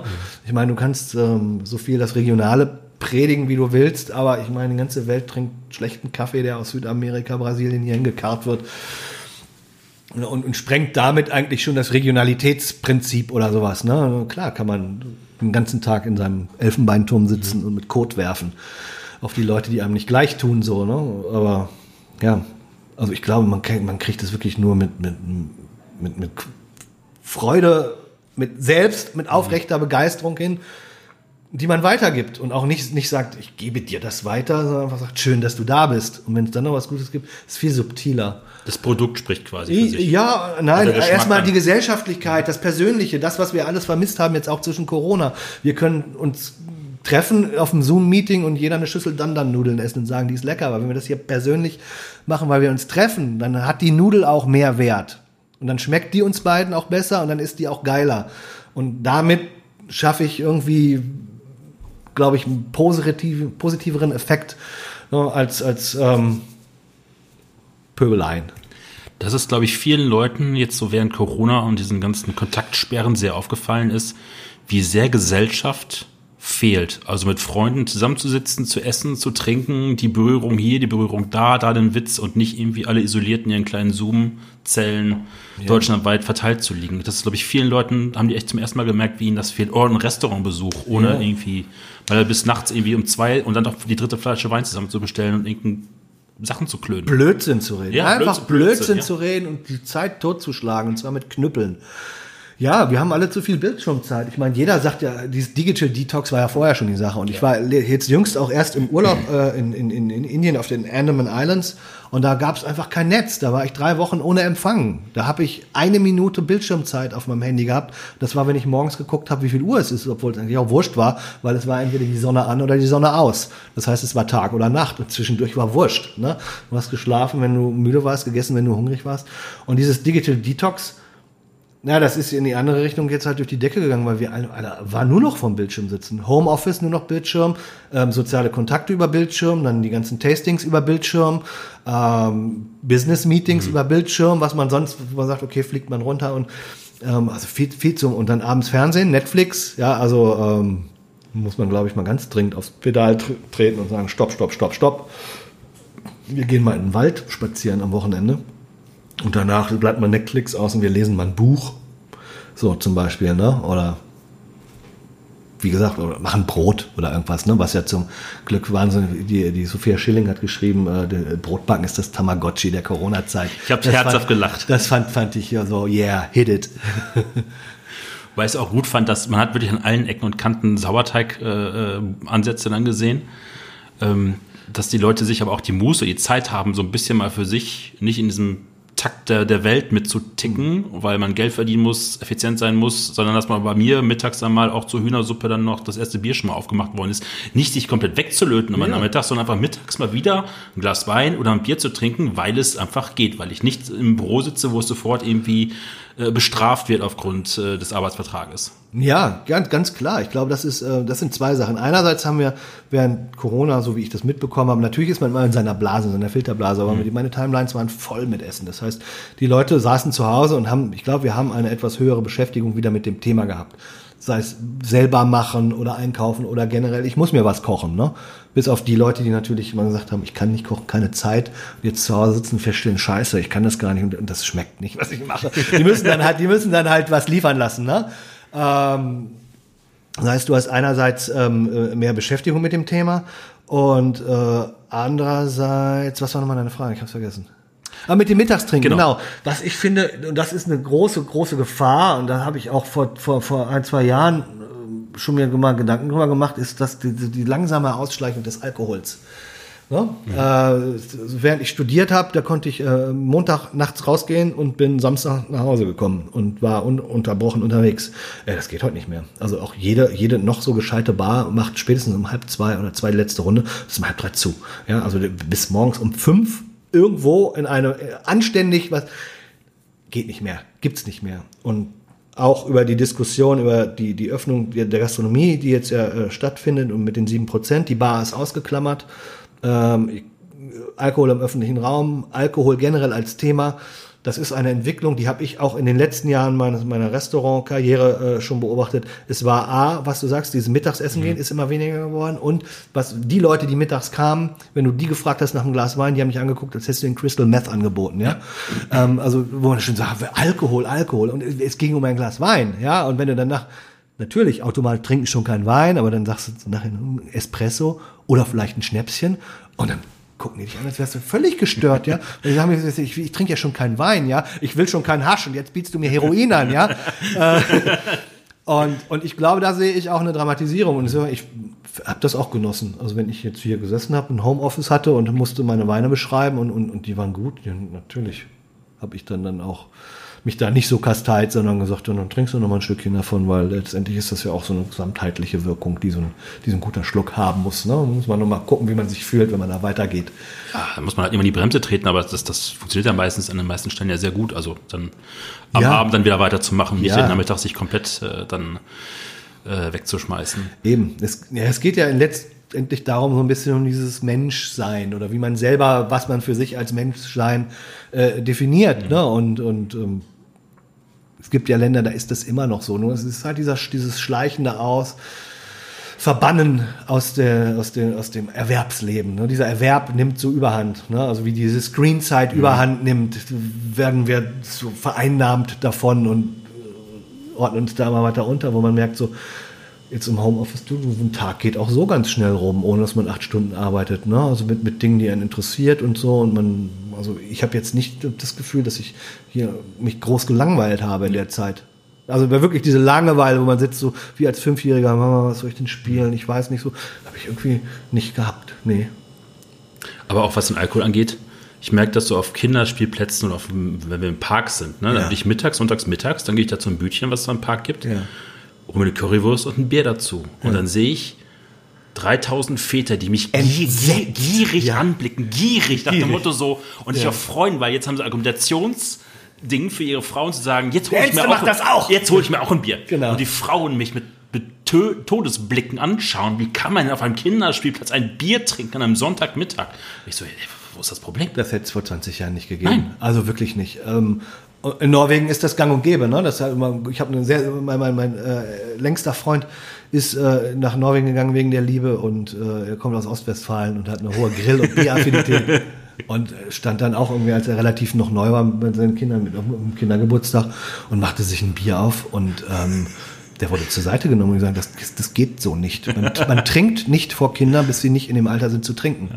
Also auch eine, eine Doppelmoral vom Herrn. Das ist eine Entwicklung, die wir hier in Deutschland durch, mhm. durchmachen mit Alkohol. Sehe ich ganz klar so. Aber es geht nicht darum, dass Alkohol was schädlich ist, sondern man versucht uns zu so, gerade ich merke das bei jüngeren Kollegen, zu so perfekten Leistungsmaschinen hoch zu degradieren, die immer topfit sind, die nicht trinken, mhm. die nicht äh, schlimm essen, die Sport treiben, so der ganze Genuss oder Wollust oder auch Völlerei ist den halt komplett fremd mittlerweile. Dieses Bachische. Ja, es ist so ein Konglomerat aus allem, ne? Also die perfekte Leistung, die du nur erbringen kannst, wenn du nicht trinkst, äh, aber dann auch das Ganze unterfüttert mit medizinischen Daten, also das French Paradox, ähm, ist ja jetzt dann doch auch ein Irrtum gewesen, wie die letzten Studien mhm. wieder bereiten. Die sagen jetzt schon, die kleinsten Mengen Alkohol äh, sind schädlich bis tödlich und äh, Ne, also jede Zeit hat da auch immer ihre Argumente. Vielleicht lachen wir in 20 Jahren drüber, genau wie über die Argumente der, der Zuckerindustrie damals. Aber ich sehe das als klare Entwicklung. Ja. Corona hatten wir gerade mal kurz angesprochen. Du bist so jemand, der bei mir gefühlt mal nach Hause kommt, den Koffer abstellt, den nächsten Koffer mitnimmt und wieder weiterreist. Wie war das für dich jetzt, acht Wochen einfach mal nicht mehr in Flieger zu steigen oder ins Auto oder in Bus oder und durch die Weltgeschichte zu reisen. Beruflich meistens ja. bei dir halt einfach. Ja, eigentlich ganz geil. Also, weil ich, ich, ich, ich mag das auch, äh, zu Hause zu sein. Ich habe ähm, diese, diese Pausen zwischendurch äh, immer genossen, weil äh, so ein bisschen Häuslichkeit auch Struktur schafft. Ne? Wenn du immer nur kurz kommst, umpackst oder Wäsche wäscht, äh, du hast nichts im Kühlschrank, weil du kaufst nichts ein, weil du bist morgen schon wieder weg. Das heißt, du gehst irgendwie essen oder sowas. Aber jetzt mal wirklich hier zu sitzen und zu sagen, so, ich bin jetzt hier, was koche ich denn die Woche? Ne? Auch nicht, wenn du sagst, okay, Corona, gehst nicht jeden Tag raus, einkaufen ist ein bisschen nervig. Ähm, dass du sagst, was, was, was muss ich denn da haben? Was koche ich denn? Was, und das fand ich, fand ich ganz gut eigentlich so. Obwohl ich sehr gerne auch reise, muss ich sagen. Ich, genieße das und äh, das ist natürlich auch sehr schön, wenn man regelmäßig an wunderbaren Plätzen ist, dass man sagt, so ich, ich muss hier nicht blöden Fisch im Restaurant essen, wenn, wenn ich fünfmal im Jahr in Portugal bin und das da an der Atlantikküste in meinem Lieblingsrestaurant machen kann, dann ist das Thema durch oder sowas. Ne? Das fällt jetzt natürlich auf einen zurück, aber ich habe letztes Wochenende hier wunderbare Forellen aus der Eifel bekommen von meinem Kollegen, Freund und Kollegen ähm, Christian Frenz und ne, also es gibt überall schöne Sachen und ich finde es ganz gut. Ich habe hier die Fensterbank voll mit, mit Setzlingen für, für den Schrebergarten und ähm, man fermentiert so vor sich hin, macht ein bisschen Kimchi, ein bisschen Sake gemacht. Jetzt die Woche haben wir, haben wir Koji gemacht für einen Artikel für die nächste Effilé mit meiner Freundin Aiko äh, Takahashi. Ähm, als Basis für, für Sojasauce, Miso, ähm, äh, Shiro und Shoyu Koji und ähm, es ist zu tun und ich finde es gut, ist nett. Ist dieses Fermentier-Ding so ein Sommelier-Ding? Also ich habe das mitgekriegt, Marian Hens setzt seinen Kimchi an, äh, Tibor legt Soleier und auch andere Sachen, macht, glaube ich, auch viele, viele Fermentationssachen. Bei dir höre ich das auch. Ist das so, dieses Spiel mit, mit Wandlung, Geruch, äh, ähm, Sensorik, was man da so ein bisschen über den Wein irgendwie mitnimmt? Ich glaube, in erster Linie ist da, also bei mir ist das, ich kann nur von mir sprechen, aber mhm. für mich ist es äh, äh, dieser, dieser Drang, wissen zu wollen, wie das geht, einfach für, bei, bei Dingen, die, die, äh, die man sonst kauft, wie, wie man Brot backen letztendlich auch, ne? dass man wieder den, dadurch vielleicht auch so ein bisschen den Wert der Dinge erkennt oder das Handwerk schätzen lässt oder bei Fermentation natürlich auch dann, äh, dass das glücklich läuft, weil das kann auch in die Hose gehen, wenn du da nicht pingelig sauber arbeitest und es fängt an zu schimmeln ist ärgerlich. Ich meine, so ein China-Kohl kostet nichts, aber der Aufwand und die Zeit und sitzt dann da und das ist natürlich sehr, sehr, sehr ähm, belohnend, sehr rewarding, äh, wenn du dann äh, top Kimchi hast, der super schmeckt und du machst einen richtig geilen ähm, Eintopf davon ähm, und hast guten selbstgemachten Tofu oben drauf. Und du sagst so, das habe ich alles gemacht. So, das ist so, ne, wie man, wenn man aus dem Wald kommt, man hat so einen Baum gefällt, zerlegt und zu Scheiten gehackt irgendwie. Ne? Nur man kann es halt essen. Und und du weißt, was drin ist. Ne? Ich glaube, da sind so viele Sachen, die auch so ein bisschen unbewusst mit reinspielen, ne? dass man also die komplette Kontrolle hat, auch wenn es nicht perfekt läuft wie bei einem Bäcker, der es mhm. beruflich seit 100 Jahren macht, aber dass man wieder sieht, es braucht nicht viel und vielleicht kalibriert einen das ja auch so ein bisschen. Ne? Und geschmacklich ist es natürlich auch reizvoll. Ne? Ähm, Gerade für mich, denn als, als Sommelier ohne Restaurant ist immer die Frage, bist du noch Sommelier oder nur jemand, der zu Hause sitzt und Wein säuft. ne? Also äh, du brauchst ja immer auch irgendwie diese Essenskomponente. Ne? Und ich habe halt, ja gut, diese, diese, diese ähm, Affinität zu den, zu den unterschiedlichen asiatischen Küchen, mit denen ich mich dann auseinandersetze und hier dann auch immer Weine durchdekliniere, einfach um, um selber zu wissen, weil wenn es keiner macht und ich es nicht nachlesen kann, dann ist es halt meine Aufgabe. Ne? Wann hast du den Sommelier gemacht? Äh, gar nicht. Also das ist ja kein, muss kurz ja. erklären, das ist kein Titel, den man, der geschützt ist. Man kann sich quasi, solange man, eigentlich kann sich fast jeder Sommelier nennen. Wenn man jein, jein. Also du, du, äh, du kannst, äh, du brauchst eine, eine abgeschlossene ähm, Restaurant- oder Hotelfachlehre dafür. Die habe ich extern an der IHK wirklich auch damals nachgemacht. Mhm. Ähm, dann kannst du es bei der IHK machen, du kannst es an den deutschen Hotelfachschulen machen oder kannst es beim Wines Spirit Education Trust. Trust machen. Ne? Aber das ist halt nicht eine Sache, wie du halt Medizin studierst und Arzt bist. Ne? Und das habe ich nie gehabt. Das war bei mir irgendwie immer Selbsttraining. Äh, und wie gesagt, ist dann über die, über die Jahre immer mehr ähm, ausgehärtet, bis ich dann letztendlich dann beim, beim Steinheuer war, in dem zwei Sterne und, und, und inzwischen unterrichte ich an den Sommelierschulen.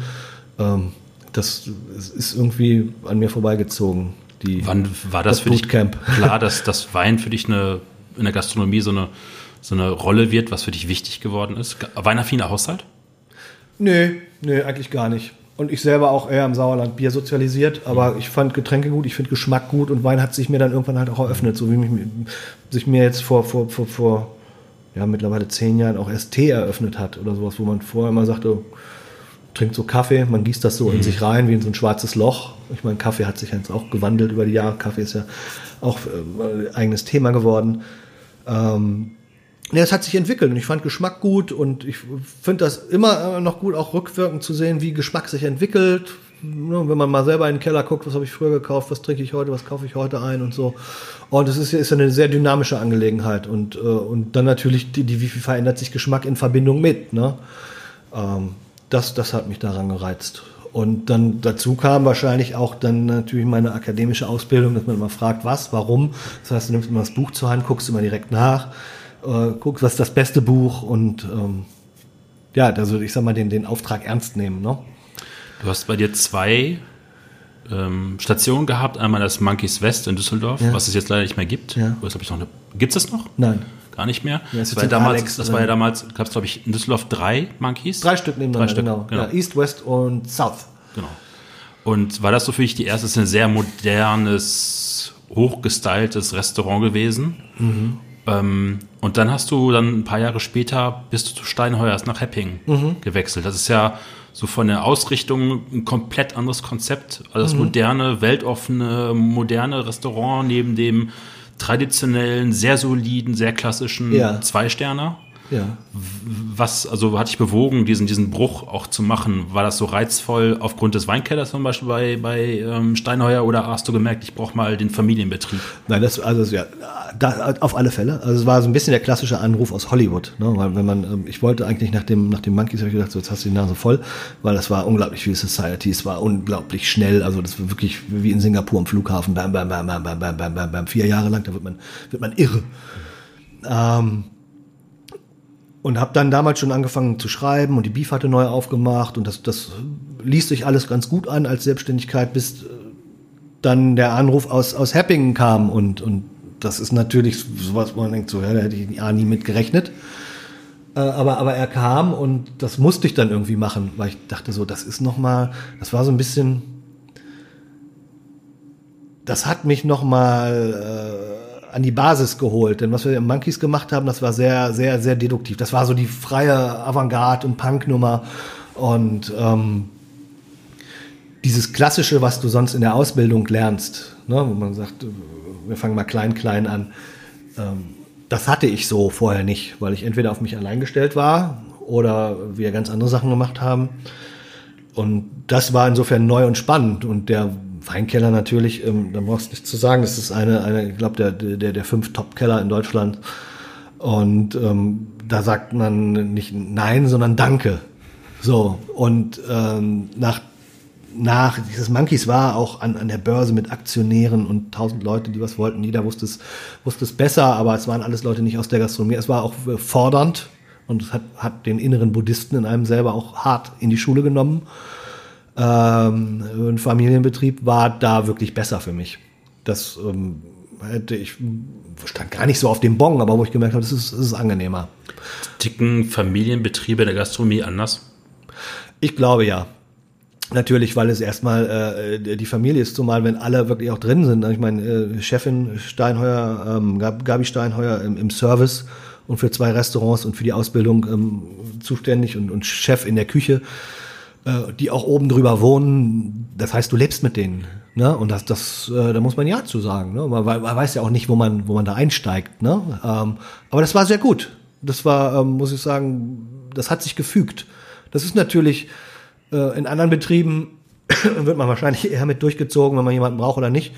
Und äh, wenn das dann da personell nicht passt, dann sind dann auch Wege auch wieder auseinandergegangen, ne? Weil, wie gesagt, man, man geht ja nicht nur zur Arbeit, weil wenn du 14, 15 Stunden am Tag da bist und man quasi zusammen lebt, dann lebt man auch mit dieser Familie. Und wenn das dann natürlich passt und gut ist, dann ist es schönes Arbeiten dann ist es, dann hast du alles, was du brauchst. Ja, dann äh, hast du mal ein paar blöde Gäste, aber die hast du überall. Die hast du als mhm. Schuhverkäufer genauso wie im Restaurant. Ne? Aber ich meine, du hast, du hast die besten Produkte. Äh, du lernst die ganzen alten Dudes kennen von früher, die ganzen alten Haudegen, von denen die Leute sonst nur raunen und erzählen. Äh, du hast den ganzen Kram im Keller. Du hast natürlich auch die Möglichkeit, dann ein bisschen was mitzubestellen, wenn du möchtest oder sowas. Ne? Also es, es tun sich viele Türen öffnen, aber einfach auch, auch ähm, äh, kulinarisch diese große Klassik zu zelebrieren, das, das ist, das ist, äh, ist top. Natürlich ist es letztendlich auch irgendwo einfach, ne? wenn du den, den, den Mörso in der Nussbutter hast. Das, äh, natürlich ist, ist ein gereifter Mörso dazu toll. Da müssen wir uns jetzt nicht auf den Kopf stellen und gucken, gibt es noch irgendwas Autochtones aus Galizien, was im Holz aus? Ja, kann man vielleicht auch machen, aber ist einfach irre, so ein Zeugs im Keller zu haben und diese ganze Klaviatur einfach mal zu spielen und das auch alles getrunken zu haben, was man sich heute überhaupt nicht mehr leisten kann, was dem Sekundärmarkt zu Preisen auftaucht, durchoxidiert ist oder irgendwas, sondern das da ab Subskription in einem perfekten Keller zu haben und, und damit arbeiten zu dürfen, ne? Oder ähnlich wie die, wie die Kollegin Wagner beim Schwarzen Agner, äh, oder das, das, das ist, das ist großartig und das wird es in 10, 20 Jahren nicht mehr geben und deshalb fand ich es auch so wahnsinnig merkwürdig, dass so lange nach mir da keine, die, die Stelle unbelegt war, bis es jetzt Desiree selber macht. Mhm. Die jetzt aber auch Mutter geworden ist und so, ne? Aber es, jetzt wieder in Familie weitergemacht wird, ne? Und dachte, komisch, konnte ich nicht verstehen. Der Philipp Diergard, mit dem ich mich auch unterhalten habe, ja. hat ja auch bei Steinhaus gearbeitet. Mhm. Das war vor deiner Zeit. Ja. Ähm, der hat das immer so ein bisschen beschrieben wie so eine zweite Familie. Ja weil das ihn auch so ein bisschen aufgenommen hat, so den kleinen Jungen aus Hattingen irgendwie ja. oder auch geführt hat dabei. Und er hat sich sehr wohl gefühlt bei Steinheuers. Du warst, glaube ich, auch fünf Jahre da. Fünf Jahre, ja. Ja, ich fand das auch schön. Aber natürlich lebst du mit der Familie, aber sie leben auch mit dir. Ne? Und mhm. das heißt, äh, sie akzeptieren dann halt auch deine Macken. Die man, man selber kennt die ja nicht, aber offenbar hat man die ja. Ne? Und das muss, äh, es gibt auch wenig Arbeitgeber, die das dann so, so, so hinnehmen oder ja, was auch immer. Mhm. Also es war, war ein sehr, sehr, sehr gutes Miteinander und und äh, letztens hat, hat der Chef mich sogar gefragt, ob wir uns nicht duzen sollen. Das hat mich fast überfahren, weil das ist der Chef und der Chef ist der Chef und wird immer der Chef bleiben. Jetzt ist es halt Chef du, aber das geht mir immer noch komisch über die Lippen. Ne? Und äh, bin jetzt zwar schon lange nicht mehr da, aber wenn man dann hinkommt, dann geht man halt in die Küche, setzt sich mit an den Tisch, wo vorher die Oma gesessen hat und sitzt dann da und trinkt ein Glas Wein und es ist alles wie immer und das ist gut, weil was eine gemeinsame Biografie war, auf die ich äh, immer gerne zurückblicken werde. Bei Philips ähm, Polterabend vor, ich glaube auch mittlerweile zwei Jahre her, da ist Herr Steinheuer mit Frau Steinheuer auch dann von Heppingen nach Hattingen gefahren und hat ja. da gesessen und sich wunderbar wo Ich habe zum ersten Mal live erlebt. Ja. Also wirklich in sich großer, ruhender Mann eigentlich, der ja. auch unfassbar gerne trinkt dabei. Unfassbar und, gerne. das Fass in dem äh, Satz ist. Und das, das fand ich halt einfach sehr, sehr charmant, weil das hat für Philipp auch sehr viel bedeutet, an dem Punkt, dass sein Chef oder auch Mentor, kann man fast sagen, ihn da so dann die Ehre entgegengebracht hat, dann ihn auf seine. Hochzeit zu besuchen.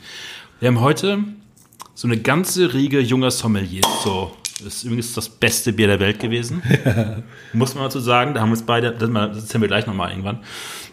Wir haben gerade so eine ganze Riege von jungen Sommeliers, so Mitte 30 die in unterschiedlichsten Konzepten dieser Republik arbeiten können und eigentlich fast so schalten und walten lassen dürfen, wie sie wollen. Ähm, die dann auch Weinbegleitung schreiben wurde von dem großen, erhabenen Bordeaux-Haus bis zum Funky Natural aus einer Region, wo du gar nicht weißt, ob diese Region überhaupt schon mal gehört hast. Mhm. Alles in der Weinbegleitung machen. Ja. Wie guckst du da mittlerweile so drauf?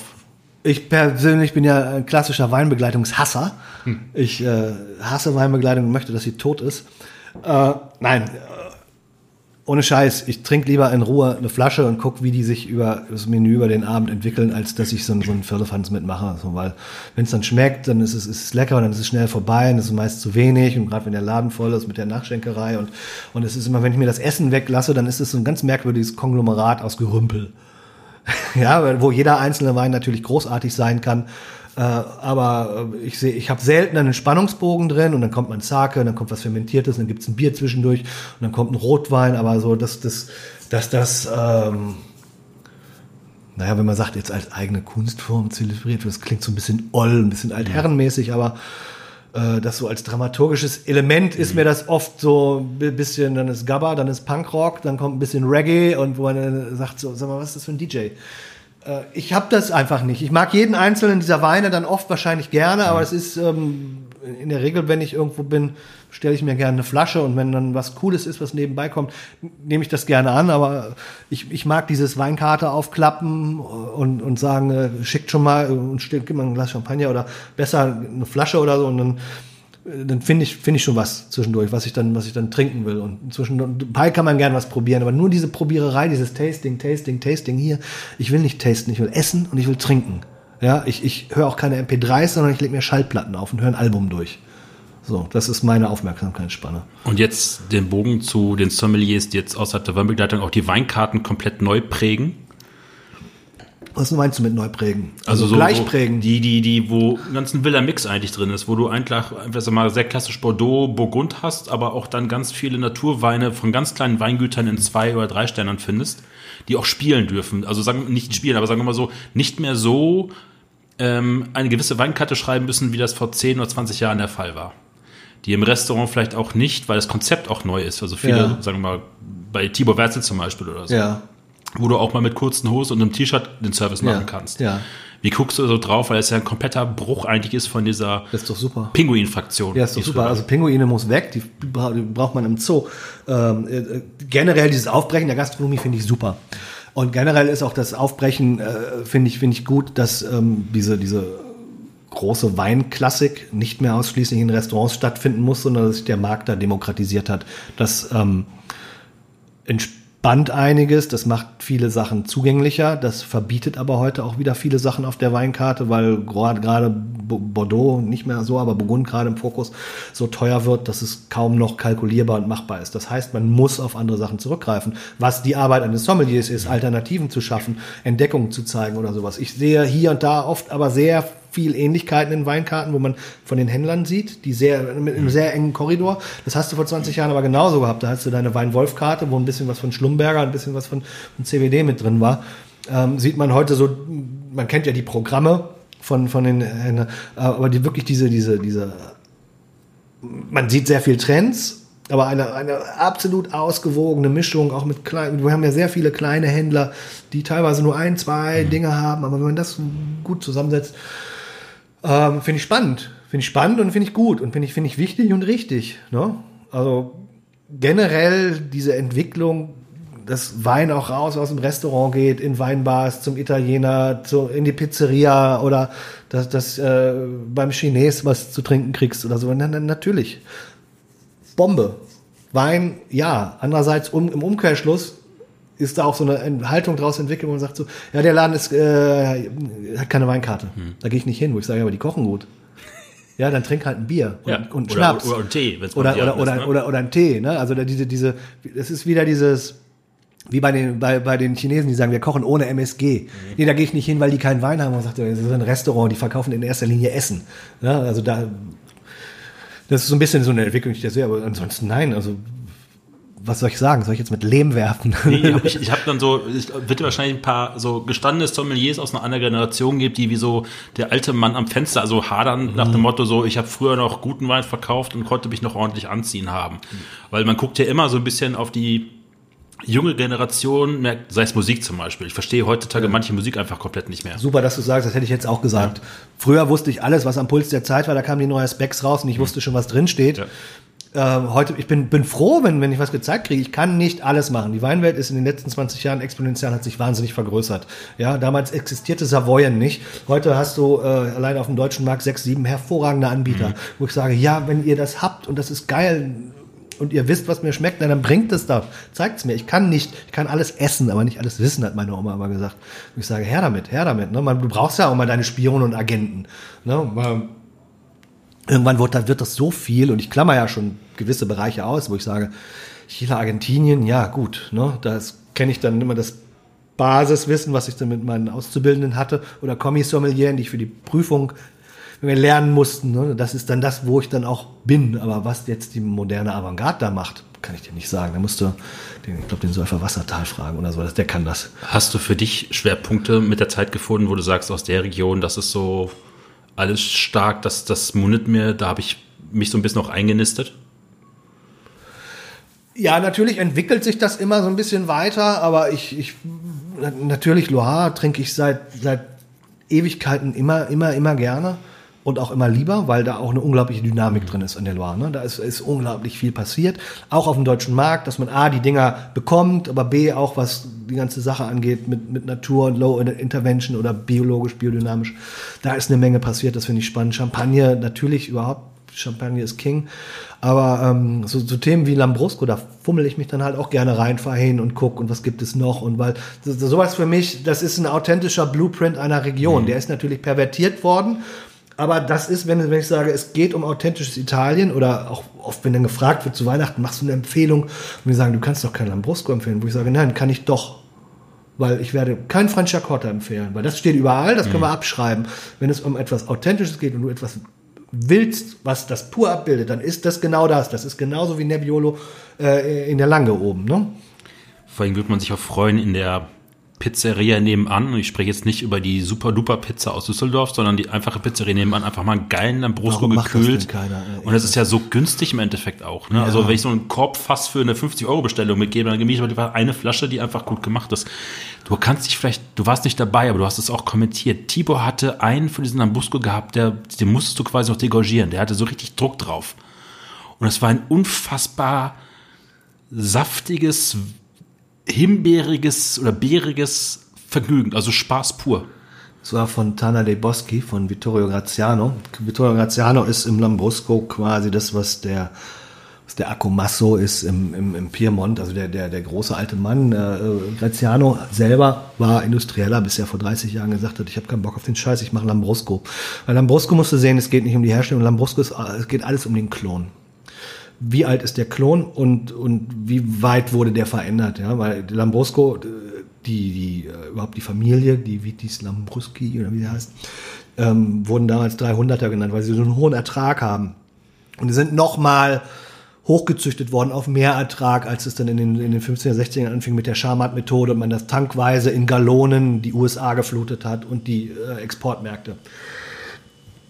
Graziano hat alte Klone gefunden und gesucht und macht daraus äh, seinen Grasparossa ähm, interventionsfrei, äh, macht einen weißen Spumante und er gilt so als der Godfather, weil er ist irgendwann auch ins Konsortium ausgetreten und gesagt, das, was ihr alles an Werten da festhaltet, hat überhaupt alles gar nichts mit dem natürlichen Produkt zu tun, wie es war. Ne? Denn die Emilia ist eine, ist eine Misch, landwirtschaftliche Mischgebiet, ne? natürlich äh, Bologna La Grassa, das the fat of the land, Viehhaltung, Butter, Käse, Speck, aber auch die ganzen Marmeladen, diese ganzen Torten, die die haben mit den Kirschen, mit Birnen, Birnenmus, Quittenmus. Äh, das wurde alles erst reingeholt, das ganze Getreide für die Paste. Und als letztes hast du die, die Reben reingeholt, hast die in Betontanks vergoren und hast die in deine Privatgebinde abgefüllt. Und da sind die zu Ende vergoren. Und äh, das war das Ding, bis man dann dachte, okay, das ist ein rotes, sprudeliges Ding, das können wir als Fol- Folklore verkaufen in Bastflaschen. Ähm, aber es traditionell zu machen, hat keiner mehr getan. Und er, er ist da so ein bisschen der Hohepriester. Und das habt ihr getrunken und das habe ich auch gerade kalt stehen. Warum, warum ist Lambrusco aus den ganzen Regionen Italien so verscherbelt worden? Warum hat das so einen miesen Ruf? Naja, weil es, äh, sie haben es gnadenlos ausgebeutet. Äh, es ist, glaube ich, mit einer der höchsten. Lambrusco hat mehr Output, glaube ich, als an, an, an Hektolitern als Apulien macht. Und Apulien macht mehr Wein als Deutschland. Äh, ich will mich da jetzt nicht auf dünnes Eis stellen, aber es ist, es ist gigantisch. Äh, und das kam so, und in Deutschland ging das mit dem Wirtschaftswunder daher, ne? Weil was nimmst du mit, wenn du irgendwo hingehst? Dein Essen, alle. Wie kommt der Zinfandel äh, nach Kalifornien? Ja, mit den Italienern, der Primitivo, die sind so lange gegangen, bis Amerika zu Ende war, da war Küste, war Kalifornien, sind sie stehen geblieben und haben sie in den Boden gesteckt. So, und so war das mit den, mit den Gastarbeitern ja auch. Ne? Was machst du hier, wenn du nichts hast? Wie die ganzen Mom-and-Pop-Vietnamesen und Thais, du machst, machst, eine, machst eine Bude auf und verkaufst dein Essen. Und, und das war rot, das war süß, das kannte man nicht, das sprudelte, das ist natürlich charmant. Ne? Das, das ist doch toll. Und wenn man dann merkt, das ist ein Markt und den kann man fluten, Geld verdienen, schnell Geld verdienen. schnell Geld verdienen und, und vor allem mit, so, dass es jeder leisten kann. Und dann geht es natürlich bergab, ne, bis es dann irgendwann in Dosen endet. Und wenn ein Getränk in Dosen endet, dann, dann ist es vorbei. Gibt es schon Champagner in Dosen? Nee, ist verboten. Ja. Prosecco in Dosen ist mittlerweile auch verboten. Gab es mal, aber es Sekt ist in. Dosen noch nicht. Das weiß ich nicht. Doch, äh, aber bei- Wein in Dosen ist der neue Trend. Ich war so, als ich in Kalifornien war, der Kellermeister von Kongsgard macht privat ein Cabernet und einen Chardonnay in 0,33er Dosen. Oh, Ja, irre, oder? von Kongsgard. Ja, es ist, en- es ist, es, nee, nicht von, also nicht von John Kongsgard ja, selber, sondern ja, Kellermeister, ja. aber das ist gerade, entwickelt sich zum Trend, wo ich denke, aha, das ist auch, kriege ich auch nicht verstanden, genau wie ich SUVs nicht verstanden kriege, wo ich denke so, jeder weiß, die, die Dose ist scheiße und was will ich denn mit einer Dose Cabernet Sauvignon, die aus einer, also das ist für mich so die komplette Verwahrlosung. Ich kann auch niemals, ich bin da auch echt, echt streng, aber ich hasse es, aus Pappbechern oder Plastikgläsern im Zug Wein zu trinken. Ich nehme immer Glasware mit. Es muss ja nicht das Salto Universal sein oder das Salto Bordeaux, aber es muss ein Glas sein. Ja, wenn es tust, dann tu es mit Stil. Finde ich auch. Aber das andere ist dann umzu. Dann will ich das jetzt trinken. Ich meine, Wein aus Pappbecher schmeckt scheiße, egal was es ist. Ja, das ist ja dieses neue, dieses neue Liberté toujours, ne? Das man mal Gaulois. Ich sag, ja, mal, nur weil man alles machen kann, muss man es nicht tun. Klar, wer es machen will, soll es tun. Ist mir wurscht. Bin der Letzte, der damit mit Leben wirft, aber nein, nein, nicht. Wir hatten das gerade am Anfang so mal ganz kurz angerissen. Speisen und Wein ist für mich so ein absolute Blackbox. Wie findet man den Zugang dazu oder wie bringt man sich das selber halt bei, zu wissen als Sommelier, okay, wir haben jetzt das und das und das und es könnte das, das und das und das, das zu bei, bei sein. Was würde passen? Ja, du, das ist schwierig. Ich glaube, weil das für jeden Sommelier auch so eine Sache ist, wenn du es, wenn du es kannst, ist es irgendwie, wenn du sagst, so, wie machst du es mit dem Fahrradfahren, dass du jetzt nicht genau umfällst? so, ne? Äh, du, du liest, du hast eine Lehrmeinung, du hast eine Schulmeinung, du probierst das aus. Manche Dinge übernimmst du, wie süß, äh, süßer Wein zu scharfem Essen. Manche Sachen stellst du selber in Frage. Ich meine, ganz lange Zeit früher, als, als als noch äh, Anfang der Anfang Mitte 90er im Restaurant war, da war es noch üblich, dass Leute gereiften Bordeaux zum Blauschimmelkäse, weil man das so machte, weil das so galt. Ja, wo man, wo ich immer gedacht habe, sag mal, mach doch mal die Augen zu. Ihr habt Dresden 45 im Mund. Ja, das, das, das ist doch, das schmeckt doch wie, wie am Arsch geleckt. Also das geht doch überhaupt nicht, ne? Aber man machte das halt. Hinterfragen ganz oft und ich glaube, so bildet sich dann so sein eigenes, wo man auch so seinen Schwerpunkt hat beim Essen, weil dann natürlich jeder gewisse Vorlieben hat und dann guckt, wo man wo man es äh, feiner macht. Das ist genau wie bei den Kochen. Wenn du gleichen Zutatenkorb hast und hast zehn Köche, äh, oder nimm zehn Sterne Köche, die werden alle ein wunderbares Gericht draus machen, aber bei zwei, drei schmeckt es dir besonders. Und so ist es auch mit, mit dem Wein. Da hast du dann zwei, drei Sachen, auf die du gerne zurückgreifst, die du gerne zeigen willst. Oder die neu sind, Dinge, die du neu entdeckt hast, und die du mit reinbringst, die sonst keiner irgendwie äh, auf dem Schirm hatte oder sowas. Ne? Und die dann auch funktionieren. Das ist dann schön. Wir hatten mal so ein Food- and Wine-Pairing-Seminar, das hat Christina Fischer angeleitet, da ging es um Süßweine, weil wir alle irgendwie tonnenweise Süßweine im Keller haben, die man immer liegt, aber man macht die irgendwie ganz selten auf, weil man selten mal zehn Leute am Tisch hat mit einem Dessert, wo man mal eine Flasche ausschenkt, um Schluck zu haben. Ich mach, ich hole mir keine halbe Flasche Süßen hoch und ziehe den weg am Abend. Ich weiß nicht, wie das bei dir Nee, ist. ich bin dann satt nach und dann warst du, was kann man dazu machen, außer den Desserts so, ne? Und dann, äh, ich hatte irgendwas Simcic, Slowenien, süß, Holzfass ausgebaut und ich habe ähm, eine Olive mitgebracht.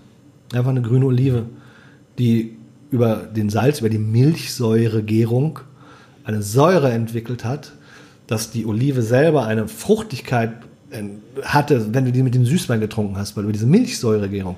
Das war die Brücke zu, den, zu dem süßen Wein, weil man sonst immer sagt, ja, wenn ein Wein etwas müde ist, dann guck, dass du im Dressing ein bisschen äh, ähm, Säure mit dabei hast oder so. Ich dachte, okay, dann schauen wir mal, wie das, wie das geht. War, war, ein, war ein Blindflug, aber ähm, war hervorragend. Und äh, das sind so Erkenntnisse, man denkt so, wow, das ist, äh, das hatten wir vorher noch nicht und, und das teilen wir gerne. Irgendwann war ich mal im Weinspeisensseminar von, von Christina und da hatte sie das auch mit eingebaut. Und das, das fand ich, das hat mich so ein bisschen geehrt, weil äh, so früher als, als, als, als, äh, als Twen habe ich das Kochduell geguckt und, und fand das immer irre, dass die dann Weine empfohlen haben. Und dachte auch, wie machen die das? Wie, die wissen gar nicht, was die kochen. Die, die schustern sich in fünf Minuten was zusammen. Die weiß, kann gar nicht wissen, was. Die empfiehlt trotzdem. Ich fand das immer irre. Und dann, und dann hat die dieses, dieses Beispiel empfohlen. Das, das hat, hat meinen Bauch arg gepinselt. Was ich total gerne mag, ist, wenn ich mal Steak esse im Restaurant, und zwar so richtig innen drin so medium rare und außen richtig schmusmermeier, dann trinke ich gerne ein Kabinett dazu, gerne gereift oder sowas. Finde ich wunderbar, weil dieses Salz mit diesen Röstaromen, das Einzige, was ich total liebe, aber als du gerade sagtest, Blauschimmelkäse, hatten wir vor zwei Wochen irgendwie einen noch abends die Reste davon gehabt und da habe ich von Jonas Seckinger Einstal aufgemacht. Eine ganz kühle Lage in der Petershöhle in der Pfalz. Auch sehr Naturwein, richtig griffig. Das passt dann zu Dresden 45. Das ist so ein bisschen wie nochmal der nächste, jetzt wird es ein bisschen respektlos, aber die nächste Bombenangriff nochmal drauf, weil beides sich so ein bisschen ähm, korrigiert. Hast du eigentlich in der ganzen Restaurantlaufbahn so ein, so Typus von Lieblingsgast gehabt? Also ich meine jetzt nicht den, der jetzt irgendwie alle zwei Wochen mal vorbeikam und hat irgendwie einen Tausend auf den Kopf gelegt, sondern so, so ein Typus von Mensch, wo du sagtest so, ja, da macht's Arbeiten so richtig Spaß. Leute, die einen haben machen lassen. Die natürlich, die kommen und gehen zum Steinheuer, sagen wir jetzt mal, die wissen, was sie zu essen kriegen, aber die gesagt haben, mach einfach. von denen ich entweder wusste, was sie gerne mögen oder nicht, aber wo die einfach gesagt, die neugierig waren, die offen waren und die auch, wenn es denen nicht gefallen haben, gesagt haben, nee, nee, nee, nee, mach mal was anderes, dann macht man was anderes. Aber wo man sagt, du hast es auf Augenhöhe. Weißt du, da ist jemand, der, der will bespaßt werden, der sagt so, okay, ich bin bereit, ja, und nicht ähm, springen und ich sag wie hoch, mhm. sondern äh, dass man da wirklich ganz entspannt äh, miteinander immer wieder in, in, in, in, in Diskussion tritt bei jedem Glas und beim Essen und so oder das fand ich fand ich immer irre. Also das langweiligste war eigentlich immer, wenn das Restaurant gut gebucht war, ausgefüllt und, und das ganze Restaurant nimmt Weinbegleitung, du musst eigentlich nichts machen außer Gläser wechseln und gehst an den Tisch, da ist ein Satz zu dem Wein, die Leute sind zufrieden. Gähnende Langeweile gähnende Langeweile. Und diesen Satz wiederholst du dann 20 Mal am Abend. Na, den variierst du 20 Mal, damit die, wenn du am Nebentisch sagst, nicht sagen, aber der sagt ja immer das Gleiche, ne, dass man so ein bisschen Individualität muss der natürlich schon herstellen. Die Leute gehen zwei Sterne essen, aber wenn, wenn da kommt, sagt, okay, oder hast du was Neues? Sowas, wo man denkt so, äh, ja, habe ich, aber könnte, dann, das, das fand ich immer gut. Wir haben, also ich bin ein großer Fan dieser, dieser Klassik. Ich liebe das, weil ja. es einfach, weil es, da ist Butter, da ist Sahne, du hast ein geiles Grundprodukt, das wird nicht ja. umgebastelt. Und der Michelin hat gerade so eine, naja, so, so ein Jugendwahn, muss man sagen. Ja. Es werden alle großen Läden, also mit der Auberge de Ile hat es angefangen, dann Schwarzen Adler den Stern entzogen. Sie gehen durchs Land, versuchen den ganzen, ganzen, Klassikern irgendwie auch im, im Bib Gourmand, ja. viele Gasthäuser, die sehr klassisch gekocht haben. Ja. Warum macht man sowas? Ich habe keine Ahnung, man schreibt, glaube ich, im Klientel vorbei. Ich glaube, die Leute, die, die Gourmillot, äh, die, ähm, äh, Entschuldigung, äh, Michelin kaufen, äh, und das ist, ich weiß nicht, gibt's das noch? Sind die, leben die noch? Das sind für mich so die Leute, die hinten so eine umhäkelte Klorolle auf der Ablage im Auto haben und vielleicht einen Wackeldackel oder sowas.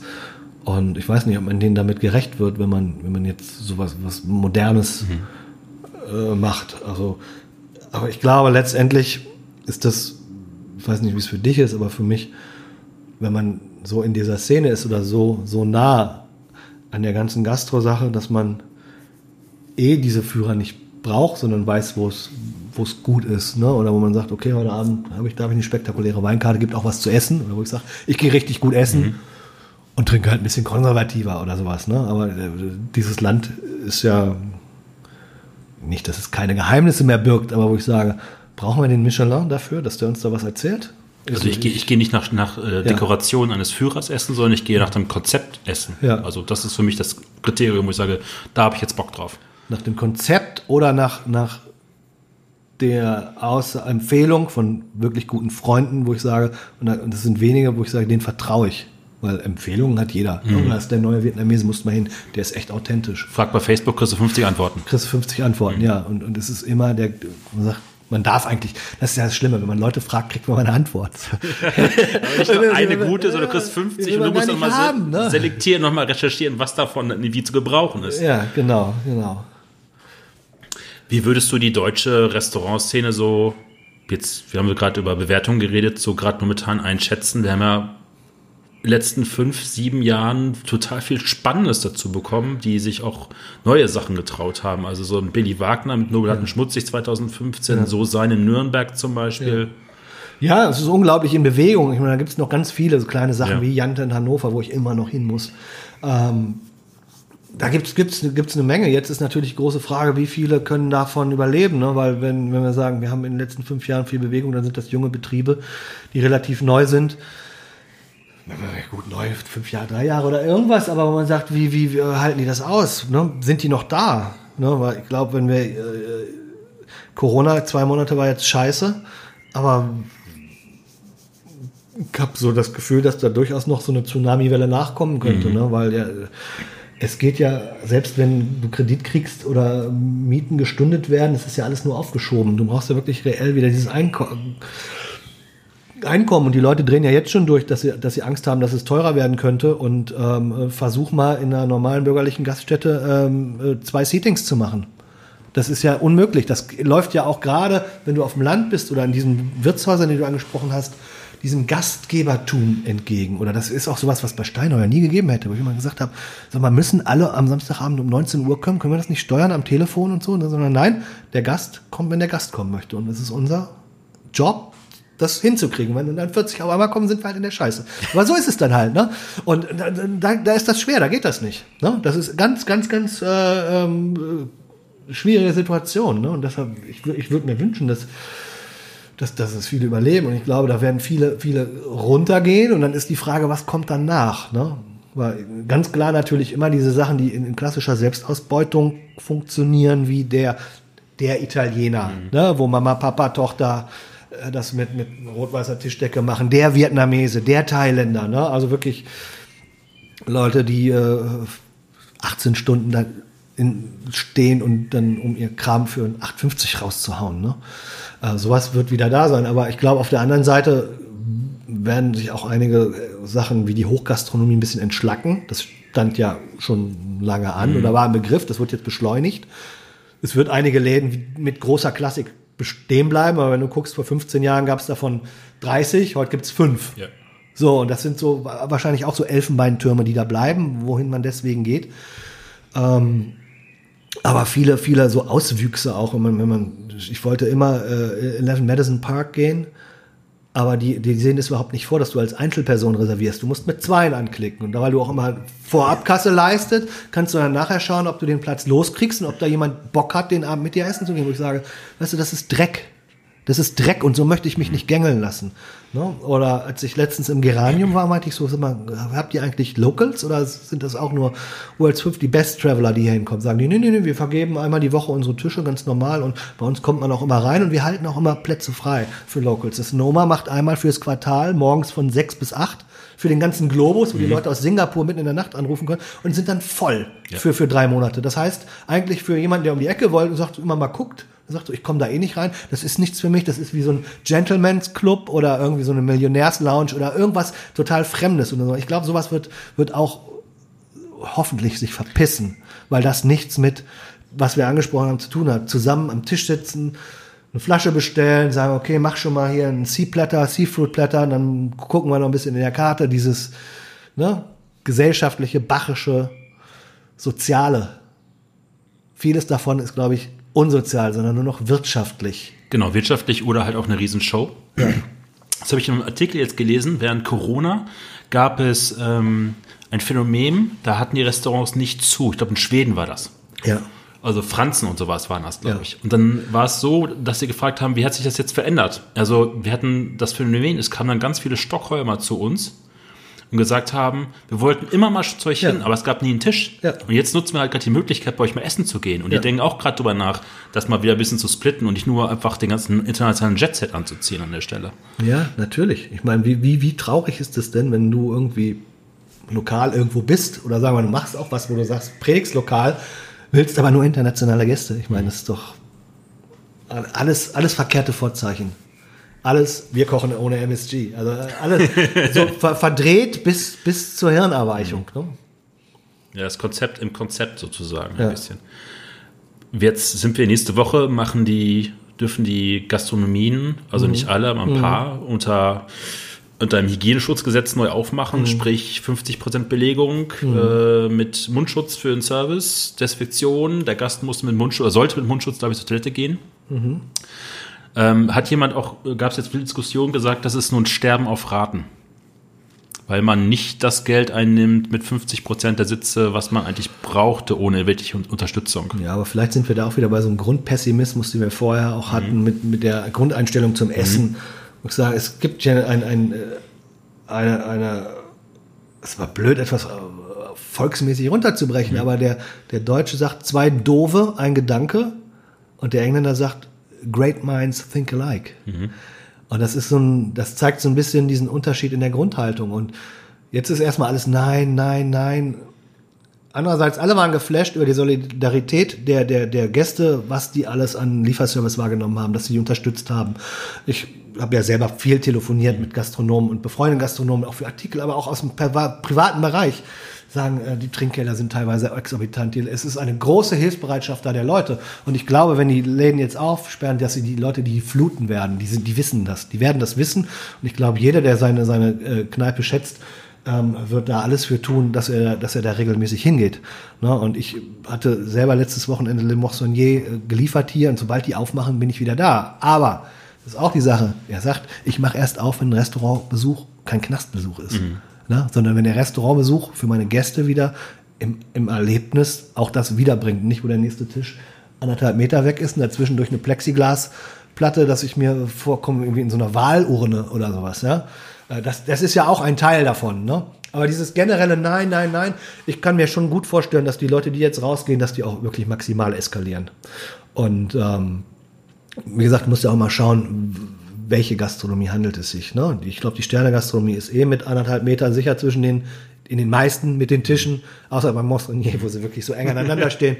Ähm, aber und in Großstädten ist es auch besser als, als in so einem Landgasthof, ne? wo der dann wirklich das Schnitzel mit 59 hat und hat dann äh, nur, noch, nur noch 40 statt 100 Plätze und du kriegst das doppelte Seating nicht durch. Da sehe ich schon Gefahr. Aber das jetzt auch pauschal zu sagen, ist genauso schwierig wie pauschal von der Gastronomie zu sprechen. Aber ich würde sagen, wir müssen erst mal gucken. Mal gucken, Finger ziehen und machen. Und ich glaube, die Leute sind heiß. Gastronomie hat, natürlich ist verunsichert. Die Regierung hat zwei Monate lang gesagt, ihr seid uns egal. Scheißegal. Scheißegal. Sauft Luck. Ja. What the luck? Shut the luck up. Ja. Bis Luck Norris kommt und die Sache regelt. Große Props an äh, Jörg Müller. Ja, auf jeden Äh, Jörg Meier, schön, ja, Jörg Meier. Genau. Ähm, ja, wir werden es sehen. Aber ich meine, auch da sind wir wieder am Punkt, was ist mit den Bars? Was ist mit den Bars? Volle 19 Prozent. Wie soll das gehen? Sitzt du an der Theke, der nächste zwei Meter weiter? Ey, eine Bar, Mann, Alter, eine Bar. Da haben wir Kondensschweiß an den Wänden, bitte. Ja. Und das um, nachts um zwei. Ja. Dann Ja, gerne auch um vier. Ja. Und ab, ab zwei bis vier ist dann auch noch Raucherzone. Glaubst du, diese, diese Takeaway-Geschichten werden bleiben? Also jetzt nicht in einem, also ich fand, ich fand das, wo habe ich das denn gelesen? Ich glaube von dem, von dem Fassbender habe ich das gelesen. Ja. Und uns vorher nicht gefragt haben, warum gab es vorher nicht gutes Takeaway? Also so richtig gutes Takeaway. Ja. Warum kann ich nicht bei meinem Lieblingsrestaurant oder bei einem Einsteiner, Zweisteiner mir irgendwie ein paar Sachen vakuumiert mit nach Hause nehmen? Glaubst du, das wird so ein bisschen mitnehmen, dass Leute da für sich entdeckt haben, zu sagen, okay, ich kann mir den geilen Braten, den ich mit dem Fond zu Hause nicht selber kochen Ja. könnte, weil ich gar nicht diese Tiermengen eigentlich habe, Ja. das mit nach Hause zu nehmen und sonntags dann quasi das im Vakuumbeutel zu erwärmen?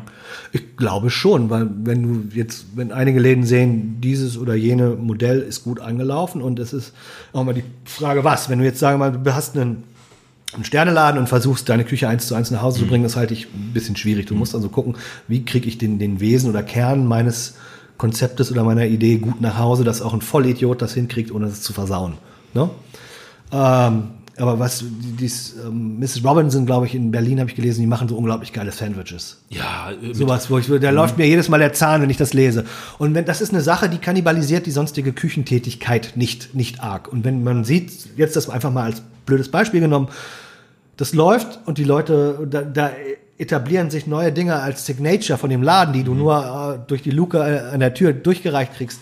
Warum soll man das nicht mitnehmen? Ne? Obwohl andere Restaurants jetzt, ich kann mir vorstellen, äh, wie Le Moissonnier zum Beispiel, wenn die das Restaurant wieder aufhaben, das ist eine so kleinteilige, komplexe Küche, ähm, dass die keinen Schweinebraten mehr vakuumieren, dass du ihn mit nach Hause nimmst, sondern dass dann wieder das Restaurant, dass das auch da denke ich mir, ist alles möglich. Aber ich glaube, das Spannendste ist, wenn man sieht, dass du jetzt wirklich die Möglichkeit hast, Produkte zu kriegen, die du sonst als normaler Mensch, der im Supermarkt einkaufen gehst, nicht bekommt. Weil die meisten Restaurants heute ja sich kümmern um gute Produkte und nicht mehr einfach blind bei Rangie bestellen mit was ist gerade im Angebot, was muss raus, sondern ähm, die ernstzunehmenden Läden, glaube ich, die wir so frequentieren, alle Bezugsquellen haben zu exquisiten Produzenten und wo wir als Fans der Gastronomie, denke ich mir, wahnsinnig von profitieren, wenn wir da plötzlich Zugriff zu haben oder sowas. Ne? Ähm, das mag Käse von Anthony sein. Klar, kannst du jedes Wochenende ins Elsass fahren, dir da welchen kaufen, aber du kannst ja auch ein Stück liefern lassen. Kostet dann halt 40 Euro Fracht plus den Käse. Ne? Ist halt die Frage, ne? Ähm, ob dieses Delikatessen-Ding, das denke ich mir, klar, wenn das irgendwo läuft, warum sollte man das nicht weitermachen, ne? Ähm, oder wenn ich schaue, wie Billy jetzt seine Butter verkauft, handgemachte Butter aus der Milch vom roten Fleckvieh, äh, 250 Gramm Stück für 18 Euro oder sowas und die ist ausverkauft. Hab ich Weil die hab Leute gelesen. begriffen haben, dass das ist der heiße Scheiß und das damit binde ich keine Soße an, sondern da hole ich mir ein gutes Brot, da schmiere ich mir eine Stulle Daumen mit. dick drauf. Daumen dick drauf und dazu trinke ich ein richtig geiles Glas Weißwein und dann ist das mein Abendessen. So, also auch dieses Zurücknehmen im Produkt und da wieder diese Wertschätzung, wo ich sage, was mit Co- Corona gekommen ist, dass man sich den Dingen wieder nähert und den Wert wieder sieht oder sowas. Äh, Das, das finde ich, das sind so ganz wertvolle Nebeneffekte. Und wenn man sowas weitermachen kann und das deinen normalen Betrieb nicht kannibalisiert, ist doch hervorragend. Das macht doch alles nur noch schöner. Ich habe in dieser Krise, in Anführungsstrichen, zwei Dinge noch stärker bewusst wahrgenommen. Einfach weil sie mich beides betroffen haben, dass Kinder und Gastronomie gleich scheiße behandelt werden. Bei Gastronomie ist mir zum Beispiel aufgefallen, dass, dass Herr Söder ähm, alles zu einem Starkbierfest äh, her- heraufstilisiert hat, was ja nicht so stimmt. Und dass man Gastronomen eigentlich komplett im Stich gelassen hat. Warum hat die deutsche Politik gerade in der Gastronomie so einen, einen vernachlässigen Charakter? ich würde da gar nicht mal aktiv Bösartigkeit unterstellen, sondern eher eine Teilnahmslosigkeit, was auch widerspiegelt, welchen Stellenwert Gastronomie in diesem Land hat. Ganz einfach, ne? Irgendwie satt werden, was man so beiläufig macht, irgendwie billig, to go. Ja, geh mal nach Paris, da siehst du keinen. Wer da mit im, im Gehen läuft, sind Touristen. Da wird sich hingesetzt, wenn man was isst. Und das finde ich auch, finde ich auch gut. Ich weiß nicht, warum alles, äh, jede Auflösung von, von Dingen als, als Fortschritt bejubelt werden muss. So, ne? Wenn ich sage, wenn ich Mittag esse, ich möchte eine warme Mahlzeit zu mir, mache ich das gerne in Ruhe im Sitzen und nicht im Rennen zur U-Bahn. Jetzt, wenn man sagt, Corona, U-Bahn-Rennen, Knopf drücken, festhalten, allein solchen technisch, wo man sagt so, was für ein Scheiß, da komme ich doch lieber in ein Restaurant, bestelle mir ein Glas Champagner, gehe aufs Badezimmer, wasche mir die Hände, äh, ja, guck, was gibt's denn heute, brauche ja keine Karte anfangen, lass mir vom Kellner empfehlen, was ist, was ist dein Plat du jour heute, ähm, esse das und dann bin ich in einer halben Stunde wieder raus im, im Büro. Hab ich, ist, ist, ist doch geiler, als wenn ich eine halbe Stunde rumgerannt bin. Ähm, bin ich abgeschwiffen, ich weiß nicht, was war die Frage? Äh, warum die deutsche Regierung quasi Ja, so vernachlässigt? dieser Stellenwert. Und diesen Stellenwert, diesen Stellenwert, den, den, den gibt's ja nicht. Es ist beiläufig, man, man führt sich irgendwie Energie zu, am besten mit Schund. Ne? Und, und es gibt nichts Stationäres mehr zum Sitzen. Mittagsgeschäfte brechen ein, alles bricht ein. Ähm, es muss günstig sein. Alles ist to go. Was to go ist, ist zum Weglaufen, nämlich Scheiße, weil keiner kommt jemals wieder. Diese ganze, dieses ganze, ich meine, wenn du viel reist, ich bin im Schnitt 200 Tage unterwegs im Jahr. Alles, was du am Reiseweg entlang bekommst, zumindest in Deutschland, ist unerträglicher Mist. Du kannst das nicht fressen. Ja, und es kostet richtig viel Geld. Leute tun das aber jeden Tag. Und es ist, das ist ja das perfide daran, wenn man sagt so, hey, wie du sagst, man kann die Leute ja nicht anpöbeln, ne? Aber, hey, was, was, was, warum isst du da Bauschaum mit, mit Separatorenfleisch, mit Remoulade? ist doch grausam. Und dann sagen die, was? Dann denken, das ist ja so, als man sagt, hey, bist du bescheuert? Keiner wird gerne so angeredet, aber das ist ja der, ist, und das, das, glaube ich, passiert hier flächendeckend in dem Land. Das ist, das spiegelt es einfach den Stellenwert wieder. Das ist nicht, dass man sagt, wir, wir, wir, wir triezen die oder so. Das ist einfach, das ist einfach so egal, das steht nicht auf dem Bonbrett bei denen. Da hatten wir ja schon vorher Diskussionen gehabt, vor Corona, dass sich zum Beispiel ein Politiker in Deutschland sich niemals in einem Sterne-Restaurant abblicken lassen würde, weil dann sofort aus dem Volk so dieses, oh, dafür geht er jetzt hier seine, seine Kohle verprassen und warum Ja. kann ich eine Currywurst essen gehen, so wie wir das eigentlich auch tun. Ja, das ist dieses Currywurstessen, dieses Volksnah, was Gerd Schröder gerne gemacht hat, das ist aber auch Quatsch, weil irgendwie äh, jeder von meinen Kollegen aus der Sommeliererei irgendwo hat die alle gehabt. Jeder hat ähm, ähm, im Staatsoberhäupter gehabt. Natürlich gehen die gut essen. Die wollen halt nicht da gerne mal fotografiert werden, aber natürlich tun die das. Das ist natürlich auch wieder ähm, perfide, ne? weil es so, so ein Verheimlichen ist. Aber auch das ist spiegelt so ein bisschen diesen deutschen Geist wieder. ne? Wenn man schaut, dass der Hamburger äh, in Bremen essen oder der Bremer in Hamburg essen geht, da, damit man nicht äh, den Dünkel erheben könnte, dass der zu viel Kohle hat, ne? dass man bloß nicht gesehen wird. Oder das war eine sehr schöne Geschichte, habe ich letztes Jahr Otto Koch interviewt, wo er meinte, die haben als sie damals in München aufgemacht haben und ihre Heydays hatten, da haben die Leute ihre alten 45er Bordeaux bei ihm im Restaurant aus Beaujolais-Flaschen getrunken, haben die umgefüllt, damit die am nächsten, am nächsten Tisch nicht in Ohnmacht fallen und denken so, ja, die lassen es aber krachen hier, naja, hervorragend. Die feinen Herrschaften, sowas, ne? Das ist immer dieser Dünkel mit den feinen Herrschaften. Ähm, natürlich essen die feinen Herrschaften auch gut, aber man ist, es ist halt ungern gesehen. Es ist halt diese Neidgesellschaft. Ne? In Italien wird applaudiert, wenn du sagst, du, ich habe einen Nachbar, der hat einen Lamborghini. Ja, in Deutschland hat das einen ganz anderen Leumund. Ne? Und wie, wie mit dem Job mit der Gastronomie, wo mein Professor sagte, so in der Restaurateur in der Schweiz kommt gleich nach dem Doktor und Rechtsanwalt. In Deutschland, wer nichts wird, wird, wird. Und ist ihm das auch nicht gelungen, macht er in Versicherungen. Ich habe irgendwann mal gelesen, äh, in der Schweiz hat sogar jeder Metzger seinen eigenen Grafiker. Weil man Wert darauf legt, dass das Erscheinungsbild auch ordentlich nach außen an der Tafel Ja, steht. Ne? gepflegt, das ist doch schön. Gepflegt, gepflegt muss es sein. Ein gepflegtes Pilz. Ich habe nichts gegen lange Haare, aber gepflegt müssen sie sein. Deshalb ist, glaube ich, auch dieses Friseurthema so wichtig, dass die, wenn die jetzt wieder aufmachen. Wo wir gerade in diesem Thema sind, ich rätsel immer darüber, warum in Deutschland Essen immer in Massen auf dem Teller liegen muss. Ist das so eine Nachkriegsgeschichte, dass aus, aus den Wirtschaftswunderjahren, dass es nur um Masse ging und nicht mehr um Qualität? So das Grundproblem der deutschen Ernährung? Oder war das davor auch schon ein Problem? Ich weiß es nicht, kann ich nicht sagen. Ich war nicht dabei, aber ich denke, Masse ist auch immer, hat auch immer was mit Geiz zu tun und so. Geiz und Neid, was ich eben auch hatte mit dem, das sind ja so sehr eng miteinander verbundene äh, äh, Themen. Haben, nicht haben, was hat der, was habe ich nicht. Und ich will viel für mein Geld und so. Ne? Das ist, äh, ist, ist einfach eine andere Gewichtung hier. Ich glaube, kann man auch noch mal hundertmal sagen. Ich meine, man liest es jetzt wieder, wo die Grillsaison losgeht. Der Hund, der 300 Euro teure Grill, die 10 Euro teuren Würstchen. Das kann man jedes Jahr immer wieder aufs Neue sagen. Das ist wie mit dem süßen Wein und dem Chili, wo man sagt, ja, es ist halt so. Ja, die Franzosen essen besser und bauen blöde Autos. Wir bauen bessere Autos und essen dafür Dreck. Ja, Ja, und guck mal, die Italiener können beides. Oder äh, der Deutsche, der sich irgendwie die Nobelkarosse zum Leasing holt, aber dann irgendwie bei der Billigtankstelle 20 Kilometer weiter wegfährt, weil der Sprit dann 2 Cent günstiger ist, der Liter. Ja, das ist halt, das ist halt dann so. Ich meine, das ist halt auch eine Sache, wo du sagst, du hast da aufgehört zu schenken, äh, also schimpfen, wie der Kölsche sagt. Ähm, dann mache mach ich auch nicht mehr. Das ist, ja, das ist, das ist, ist einfach so da, wo wir uns so aufhalten. Das ist unser Umfeld. Da wird gerade in Deutschland über eine Abwrackprämie für die deutsche Autoindustrie nachgedacht. Abfuckprämie. Abfuckprämie. Und äh, ich habe mal kurz die Zahlen rausgesucht. Wir haben in, ähm, in der Gastronomie in Deutschland 1,1 Millionen Festangestellte, Sozialversicherungsfestangestellte mit Inhabern und Aushilfen, die ja auch einen großen Posten 2,4. ausmachen. 2,4 Millionen Ja. mit einem Umsatz, glaube ich, von 90 Milliarden im Ja. Mhm. Jahr. Und die Autoindustrie in Deutschland hat 800.000 Beschäftigte. Sollte man nicht eher an so einer Abfuckprämie, eher so eine Auffettungsprämie an den Bürger denken und sagen, jeder Deutsche kriegt, keine Ahnung, einen Tausender als Gutschein auf der Hand und kann damit in der Gastro fressen gehen? Da, wo mal immer schon mal hingehen wollte? Ja, da werden die Leute natürlich äh, riot-mäßig aussteigen und sagen, wo ich, ich lasse jetzt lasse ich mich entmündigen, wofür ich mein Geld ausgeben muss.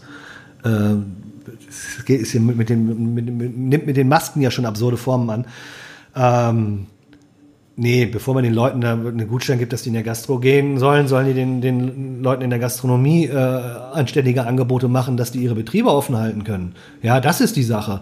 Ja, was, was, was, worum geht's denn jetzt die Autoindustrie wieder an? Was brauchen wir denn Autos? Wir sind alle zwei Monate nicht gefahren. Wir brauchen alle keine neuen Autos. Niemand braucht ein neues Auto gerade. Ja, es geht ja ganz essentiell um andere Sachen, nämlich, dass die Kneipen nicht zumachen und dass die Bars offen bleiben. So. Und da müssen wir nicht den Leuten den Umweg machen, den Leuten einen Tausender zu geben, sondern gucken, dass die Leute reell äh, Überlebenschancen haben. Weil selbst wenn du jetzt diese, diese, diese Kohle kriegst, ja, du kriegst 9000 Euro, ja, und äh, du bist in München und hast 6000 Euro Miete äh, oder Pacht, das reicht keine drei Monate. Und vor allem auch die Pacht, äh, wer, wer, das Geld geht ja nach oben, das geht ja an den Verpächter. Das geht ja nicht an deine Leute. Deine Leute musst du zahlen. Oder die sind auf Kurzarbeit. Oder du entlässt sie. Ja, aber das ist ja auch ganz furchtbar, wenn du sie entlässt. Und ich glaube auch, wenn, wenn, wenn Leute heute alles tun, ihr Personal durch die Krise zu kriegen. Und Personal war schon vor der Krise ein rares Gut, weil keiner mehr Bock auf Selbstausbeutung, miese Bezahlung und den ganzen Scheiß hat, den die, die, Branche letztendlich auch selber eingebrockt hat über die letzten 50 Jahre. Ähm, wer da Loyalität zeigt, der kriegt auch Loyalität. Weil das ist jetzt wirklich ein, ein, ein gerade in der Gastronomie, die immer eine große Solidargemeinschaft war zwischen Nationalitäten und untereinander, weil ja nicht viel bleibt. Man hat nichts, man hat sich als Team und, und wenn man das durchkriegt, dann ist viel geholfen. Und da muss man die Leute bei unterstützen, weil das, du kannst dich nicht grenzenlos kannibalisieren. Ne? Und du hast noch, was man oft auch dann vergisst, ist einen ganzen Rattenschwanz von Produzenten dahinter, die ihre Ware halt Na, auch loswerden wollen oder dann auch daraufhin ihre Betriebe auch ausgerichtet haben. Produzenten, die Zwischenhändler oder so. Ne? Ich meine, jetzt fahr mal nach Meckenheim, geh mal zu Rangi. Sieht aus wie eine leere Tennishalle. Da ist nichts drin. Weil keine. Alles. Ne? Ich, mal, ich hab vorhin schon gesagt, am Wochenende hatte ich schöne Forellen aus der Eifel, hat mein, mein äh, Freund und Kollege Christian Fenz mir vorbeigebracht. Die waren angeln. Er sagt, die Flüsse sind voll, weil keine Leute aus Luxemburg oder Belgien da sind, die sonst da stehen und mitangeln. Ähm, es ist gerade alles da, weil nichts abgerufen wurde. Sowohl in der Natur, aber auch im Handel, bei den Leuten, die produzieren.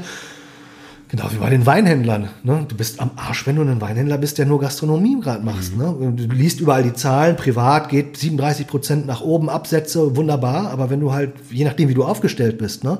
und das gleiche mit den Gastronomen, wenn du als Restaurant nur mit Leuten zusammenarbeitest, die klein, fein Boutique machen und nur in Restaurants liefern, haben die natürlich ein Problem.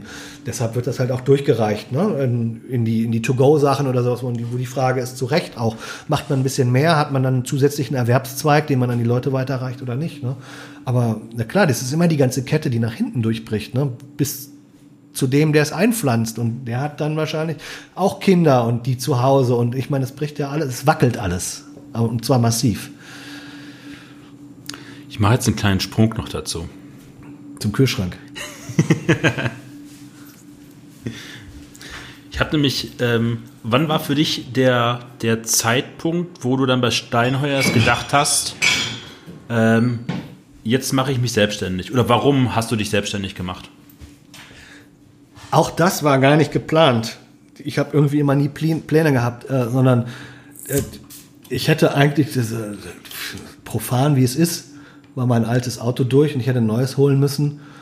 Und ähm, ich habe mich dann einfach mal hingesetzt und geguckt, was das, man muss sagen, es ist 70 Kilometer von Köln weg, das sind jeden Tag 140 Kilometer, fünf Jahre lang. Äh, und da habe ich mir aufgeschrieben, was ich an Autos, Reparaturen und Sprit bezahlt habe und bin drauf gekommen, dass ich bei weitem mehr zahle, als ich an Miete zahle pro Monat. Nur um zur Arbeit zu kommen. Das heißt, ich habe ich hab gut verdient, es war alles schön, aber ich dachte, okay, dann mache ich das jetzt noch fünf Jahre weiter. Nach fünf Jahren, was schon relativ okay ist für, für ähm, Gastro ich sagen wir mal so, wäre Steinheuer in Köln und hätte nur ein Abendgeschäft, ich wäre heute wohl noch da. Na, aber das war immer den Hinfahren und dann Mittagsservice und Abendservice. Ähm, und dann nach fünf Jahren merkt man dann die Karten, die Saison geht neu und Gerichte kommen wieder und klar, man nimmt neue Weine dazu. War wirklich die Frage, wenn ich jetzt ein neues Auto kaufe, muss ich noch drei, vier Jahre durchziehen und will ich das? Und wo ich dachte, komm, bist jetzt über 40 und ähm, es ging über weitermachen oder aufhören, weil irgendwann musste man aufhören, weil danach, es stellte sich nicht die Frage, gehe ich noch in drei Sterne, ja? Das waren zwei Sterne, 19 Punkte. Das hätte man drei Sterne, 19 Punkte drauf, aber letztendlich, das, das Arbeiten ist das Gleiche, ne? Das ist, äh, das stellte sich also nicht. Es war nur die Frage, wie lange mache ich es noch? Und das war dann für mich irgendwie, wo ich dachte, du, du, jetzt kannst du eigentlich auch mal aufhören. Weil ich auch merkte, so jetzt über 40 und fünf Jahre lang ist natürlich dann auch schwierig, wenn du nur pendelst und an deinen Wochenenden, ich war immer unterwegs. Ich war quasi nie zu Hause, wo man auch sagt, so, ja, so ein bisschen, bisschen soziales Leben nebenbei ist auch mal nicht schlecht, so, weil sonst ist auch immer alles nur so random und random kann auch ganz gut sein, aber muss auch nicht immer, immer das Ultimative sein. Und dann äh, habe ich im Winter gesagt, dass ich zum Sommer aufhöre mit Ankündigung und und alles fair und sauber und dann war nicht klar, was kommt. Dann war halt erstmal irgendwie, dass ich arbeitslos war, aber irgendwie kamen dann dauernd Anfragen und Sachen und musste ich machen und schreiben und das wurde alles mehr. Ich habe das ja auch immer während des Steinheuer schon regelmäßig für Effile gemacht, für die Welt am Sonntag was gemacht, damals eine lange Strecke gehabt, noch unter Stefan Reinhardt in der Vinum. Und, ähm, und das wurde einfach mehr, bis dann meine Frau vom Arbeitsamt irgendwann sagte, weil ich mich irgendwie alle drei Tage habe freistellen lassen. Dann sagt er so, jetzt machen wir mal hier Übergangsgeld für eine Selbstständigkeit, so, ne, weil sonst ähm, ich kann ihn nicht mehr sehen, jetzt machen wir mal Nägel mit Köpfen. Also die hat mich da eigentlich reingeschubst und auch zurecht. Und so ergab sich das dann. Von dem ganzen, ich nenne es jetzt mal ein bisschen klinisch Leistungsportfolio, was du anbietest. War das von Anfang an für dich klar, was du da alles anbietest, oder ist das mit den Anfragen, hat sich das so ein bisschen, ist das ein bisschen gewachsen? Also mit den Anfragen natürlich gewachsen, aber auch mit meinen eigenen Interessen, weil ich äh, nie immer nur auf Wein war, sondern immer auch gerade bei Getränken schon offen war. Ich arbeite seit Jahren zusammen mit der Deutschen Fruchtsaftunion. Ich bin seit, ähm, seit ich in China war, also seit 16, 17 Jahren, eigentlich schon immer auf ist wahnsinnig Sake verliebt. Mhm. Ähm, ich habe da das Kaffeetrinken aufgehört, bin auf Tee gegangen und äh, das sind alles Bereiche, in die ich mich eingearbeitet habe und, und natürlich auch immer das Essen, und weil Essen nicht nur Kulinarik ist, sondern auch immer kulturgeschichtlich, immer politisch, immer sozial, immer gesellschaftlich, da auch irgendwie äh, relativ breit aufgestellt war, insbesondere journalistisch, ähm, hat sich das einfach so entwickelt. Das ist, habe ich das große Privileg, sag ich mal, dass ich nach meiner eigenen Interessenslage arbeiten kann, was nachher auch angefragt wird.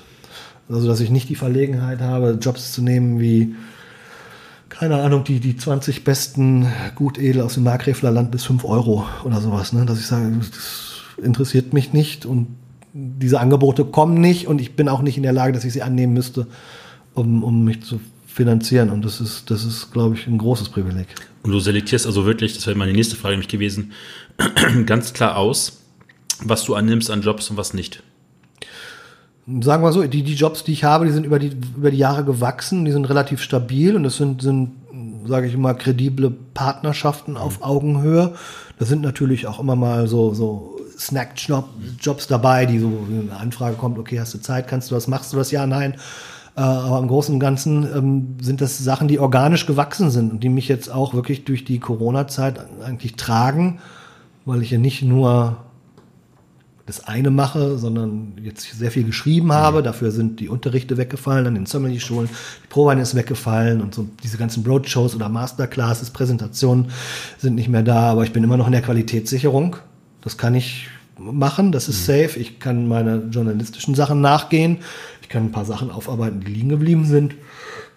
Man erarbeitet neue Konzepte einfach dadurch, dass äh, viele Budgets gebunden waren an Pro-Wein oder gebuchte Veranstaltungen, die alle abgesagt waren, die umgewidmet werden müssen, die quasi, wo Geld da ist, man muss nur, wofür man es ausgibt, neu definieren. Das heißt, da sind viele kreative Prozesse am Laufen, wie man die füllt, wie man das mit Inhalten macht, äh, ob das Sachen sind, die man jetzt für kurz macht oder ob man sich Gedanken macht, Sachen aufzustellen, die auch nach Corona noch eine Wertigkeit haben, die man weitermachen kann, auch dass man perspektivisch sagt, diese ganze äh, Online-Klamotte, ist das, ist das, ist das reell? Ne? Mhm. Kann, man, kann man damit arbeiten? Für manche Sachen geht das bestimmt, für manche Sachen geht das nicht. Ja, wenn ich sage, ich habe eine Klasse mit 20 Leuten, es geht um großes Bordeaux und ich habe 30 Weine, es gibt keine Flasche unter 40 Euro bis 100 Euro hoch, kann ich 30 Leuten diese, dieses Portfolio an Weinen schicken. Das sind Dinge, die gehen nicht mhm. online. Ne? Aber wenn man sagt, man guckt, man weiß nicht, wie ist der Silvaner-Jahrgang mit einem Querschnitt acht Silvanern aus Franken oder sowas, das kann man durchaus am, am Bildschirm machen oder sowas. Ne? Wie weit ist das Drahtseilakt? Sag mal, du bekommst den Job für Weinverband XYZ. Mhm. Und du stehst dann da und musst deren Weine halt den Leuten irgendwie näher bringen. Wie weit ist es, also ich, ich habe das bei vielen deiner Kollegen, kriege das manchmal mit, wo ich dann denke so, die loben dann auch den größten Mist, in Anführungsstrichen, mhm. dann ganz hoch in den Himmel, weil sie auf der Payroll dieses Verbandes stehen. Wie behält man sich dann aber für persönlich für sich als Person die Glaubwürdigkeit, auch bei solchen Jobs, nicht alle Weine dann schlecht ja. in der Reihe, aber einer irgendwie ja. oder zwei richtig schlecht sind, die, die Glaubwürdigkeit, das irgendwie zu verpacken, hat man das dann so mehr so informierenden Charakter, wenn man das dann präsentiert, oder wie viel Emotionalität bändigt man sich an sich selber dann ein bisschen so zurück? Na, Verbandarbeit führt es schon im Namen. Es ist halt der Verband. Es ist immer ein Zusammenschluss aus vielen und aus den größten Interessen. Das heißt, man hat in der, in der Regel immer den, den, den kleinsten gemeinsamen Nenner, äh, auf den man zurückgeworfen wird. Und das muss man für sich selber entscheiden, ob das was ist, was, was gut ist oder nicht. Ich persönlich mache ich Verbandsarbeit. Ja gut, ich mach, bin für Südtirol tätig. Das sehe ich aber weniger als, als Verband, sondern als, als, als Region, was zum einen im Auftrag natürlich die Ausbildung ähm, beinhaltet, zum anderen aber auch äh, mir inhaltlich sehr viel Spaß macht. Natürlich gibt es da Licht und Schatten, das gibt es halt überall auch. Ne? Ich meine, äh, jeder würde sich gerne nur mit einem High-Class-Ding beschäftigen, ne? aber ähm, es ist äh, vielschichtig, es ist in Bewegung, es ist dynamisch, das finde ich gut. Man muss halt immer schauen, auch was, welcher Verband das ist. Ne? Also für den Badischen Kellereiverband Da muss man zweimal überlegen, ob man das will. Ne? Ähm, ich mache Südtirol aus Überzeugung, von Herzen und gerne.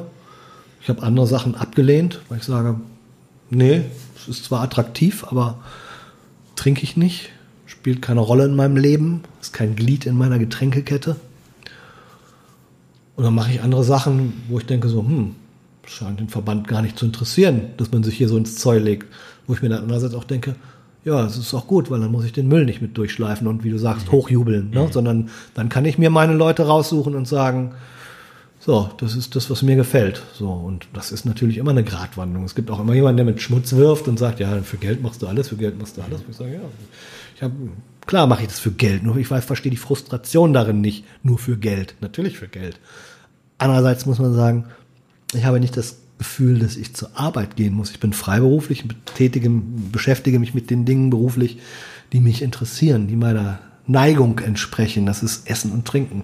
Und ich glaube, das ist der größte Luxus überhaupt. Und wenn dann jemand sagt, so, ja, Verband, musst du's, dann ist das, würde ich sagen, erstmal dem sein Problem. Was mir bei dir mal auffällt, das liegt daran, weil ich beim Händler oft sehr viel einkaufe aus Süddeutschland, sind deine Weinbeschreibungen. Ich habe das gestern meiner Frau, ich muss das ein bisschen gestern ein bisschen, ein bisschen rumzuscheln wie so eine Weißwurst, weil ich irgendwie, also meine Frau ist halt äh, Deutschlehrerin, ich habe dann ihr was von ihr vorgelesen. Und es gibt ja diese klassische Systematik, um eine Weinbeschreibung zu machen, die auch sogar richtig vorgegeben ist, sagen, keine Ahnung, Birne, Apfel, Zitrone, Farbe, Nase, Farbe, Primäraromatik, Gaumen. Speiseempfehlung YZ. Und ich habe mir jetzt mal eine von deinen Weinbeschreibungen gestern zufällig rausgesucht. Ich habe ein bisschen rumgeguckt. Ich lese einmal mal kurz Ja, vor. Oh. Ähm, Leptosom und sehnig wie ein Windhund wird der Herb flankiert vom reifen Gerbstoff. Unter all dem brodelt eine urwüchsige Kirschfrucht wie die Lava in einem Vulkan. Freestyle Vernatsch par excellence und ein delinquentes Vergnügen erster Kajüte. Wie hast du für dich, ich habe das mal gestern meiner Frau überlegt, was es sein könnte, so eine aufgeladene Prosa-Stil für Weinbeschreibungen äh, Beschreibungen gebaut. Das, also ich habe das Gefühl, es liegt so ein bisschen aus deiner Germanistik, aber auch aus der Musikrichtung, die du kommst. Ähm, Ich schreibe einfach mal so. Weil an so, einem- an so einem Text hast du ja als Verbraucher auch ganz viel Interpretationsspielraum für dich selber, weil du immer assoziierst mit gewissen Dingen. Das eine ist, ich habe vorhin schon gesagt, ich mag das nicht gerne, den Leuten Aromen zu diktieren. Äh, ich, ähm, wenn ich den Text höre, wer Natsch, was wird das gewesen sein? Ähm, das war Pranzig äh, Kampel. ne? Ja, genau, sowas. Ähm, da, da, da sind sie wahrscheinlich mit mir durchgegangen. Das, das ist dann was, wenn, wenn ich trinke und, so- und es geht mit mir los. Leptosom ist einfach der, diesen, diesen straffen Trinkfluss, den er hat. Ne? Der Vanatsch kann ja gerne, der hat äh, sich ähm, äh, zurücklehnen in seiner samtig fülligen Frucht. Der ist sehr gerbstoffarm. Ähm, der Martin äh, Goya ist äh, immer dabei, dass er guckt, dass er so viel, viel an Gerbstoff oder Tannin rauskitzelt, wie er nun kriegt. Das ist dann das, was ihn so leptosom macht, ne? flankiert von diesem Gerbstoff. Natürlich diese typische Frucht darunter, äh, die von diesem Korsett ähnlich eingeschnürt war. Also das ist dann, sowas kommt meist spontan. Also das bastel ich nicht zusammen. Wenn, wenn Wein ist, der mich eher weniger begeistert, dann ich glaube, dann fall, fällt man so mehr zurück in diesen Automatismus von Farbe, Nase, Mund und, und, und sowas. Aber das ist einfach was, das, das habe ich wahrscheinlich aufgemacht und äh, mit Freuden vernichtet. Und das, das sind auch die Texte, die gehen am schnellsten. Also das, ähm, wenn es so ganz schlimm ist, so, so ein mittleres Preissegment, so sieben Euro, wo alles so Durchschnitt, Durchschnitt, Durchschnitt ist, wo man denkt, so, man, da fehlen einem irgendwann so die Worte, die, diese Beliebigkeit ähm, irgendwie greifbar zu machen oder, oder der Beliebigkeit eine gewisse Persönlichkeit mitzugeben, letztendlich, weil es natürlich ein, ein werblicher Text, aber ähm, das, das kam alles aus dem Glas. Und Wir haben, das zieht sich ja bei dir bei vielen Verkostungsnotizen so durch, also Beschreibungen. Wir haben dann so Auftraggeber, also sprich A, der Herr Weinhändler, der es bei dir in Auftrag gegeben hat, dann reagiert, wenn dann sowas zurückkommt. Ist es mittlerweile auch ein Markenzeichen von dir geworden, weil, weil es ja so unkompliziert für jeden nachvollziehbar auch und, und auch unterhaltsam zu lesen ist. Ich glaube, das ist der Grund, warum er mich gefragt hat. Also ich habe noch nichts, noch keinerlei Zensur erfahren. Ja, doch, doch einmal, da bin ich wirklich eskaliert.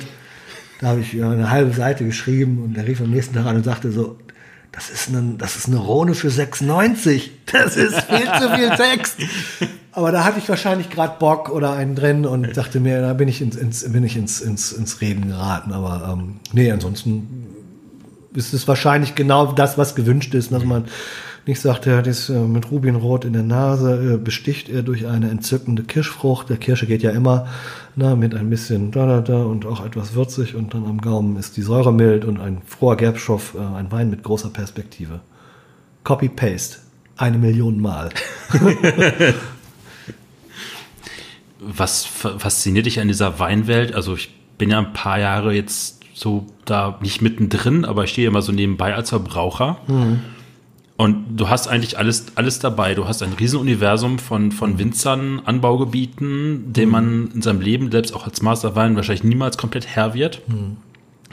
Du hast unterschiedlichste Ansichten, äh, ähm, Vinifizierung, Menschen. Du hast äh, eigentlich auch genauso viel ja, Kleinkrieg zwischen Ansichten, also sprich Naturwein, konventionellen Wein, auch viel Rangelei in Social Media. Aber was ist so der Punkt, der dich immer wieder fasziniert, wo du denkst so, ja, das ist genau das, also außerhalb des, des Getränkes. Mhm. Die Leute, die Menschen dahinter, ne? Die, ich glaube, je, je länger man dabei ist, ähm, desto mehr werden das die Menschen, weil daraus natürlich auch, auch persönliche Verbindungen wachsen, die sich über die Jahre vertiefen. Und anfangs ist das spannend und dann kennt man die alle, mhm. dann hat man die alle mal gesehen und dann, je länger man dabei ist, desto mehr kalibrieren sich deine Vorlieben, nicht nur über die Getränke, sondern auch über die Menschen und dann wachsen Freundschaften draus und das wird tiefer. Und ähm, das war eine sehr, sehr schöne Aussage von Dirk Wirtz auf dem letzten Sommelier Summit, wo es ging über Terroir oder, oder, ähm, über, oder Winemaking. Und was ist Natural, was ist Winemaking, was ist das Terroir was er damit abgeschlossen hat, wo er sagt, ich, eigentlich trinke ich nichts von dem, sondern ich trinke Winzer. Und das ist es, glaube ich, sehr stark, was das unterstreicht, was ich sagen möchte, wo ich sage, es geht um, es geht um die Leute, mhm. um die Leute, deren Philosophie und was sie machen. Und äh, ich glaube, man ist auch, wenn, wenn das Bombentypen sind, eher gewillt, einen 87 Punkte Wein wie einen 89 Punkte Wein für sich selber zu empfinden.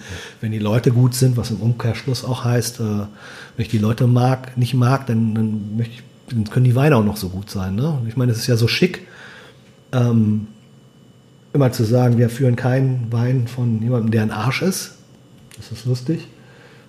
Aber andererseits äh, weiß man auch, dass äh, zum Beispiel Costurie, wo alle hinterher sind, wie, wie Teufel hinter der Seele, ein strammer rechter Nazi ist, wo ich oh, sage, ja. du, dann hat sich das doch für mich total erledigt. Diese Beschaffung, oh, wo krieg ich das her? Und bitte, bitte nur eine Flasche, Herr Steines. Ich möchte unbedingt Kosterie trinken. Ich sage so, ja gut, dann ist, dann ist, das, ist das doch durch, das Thema. Mhm. Das ist doch ganz erfrischend, oder? Und das ist, glaube ich, so der beste Marker, wo man sagen kann, was, was, was ist das Wichtige? Die Leute, natürlich, klar. Und wenn man sieht, wie viele Sachen auch darüber hinaus gewachsen sind. Du fährst in Länder, wo du noch nicht warst, aber Freunde von dir oder Winzer sagen, hey, ich rufe jemanden an und du kommst dahin und du wirst empfangen wie ein Freund. Also was ein wirklich über diese, diese Liebe zum Thema Wein, aber auch Wein und Essen und, und dem ganzen kulturellen Rattenschwanz, der hinten dran ist, ähm, wieder einen trägt, über Grenzen, auch in Unbekanntes zu anderen Leuten. Und man sagt, mit wie vielen Menschen die bist du angekommen, die kannst du noch nicht, mit denen saßt du abends zusammen und denkst, wow,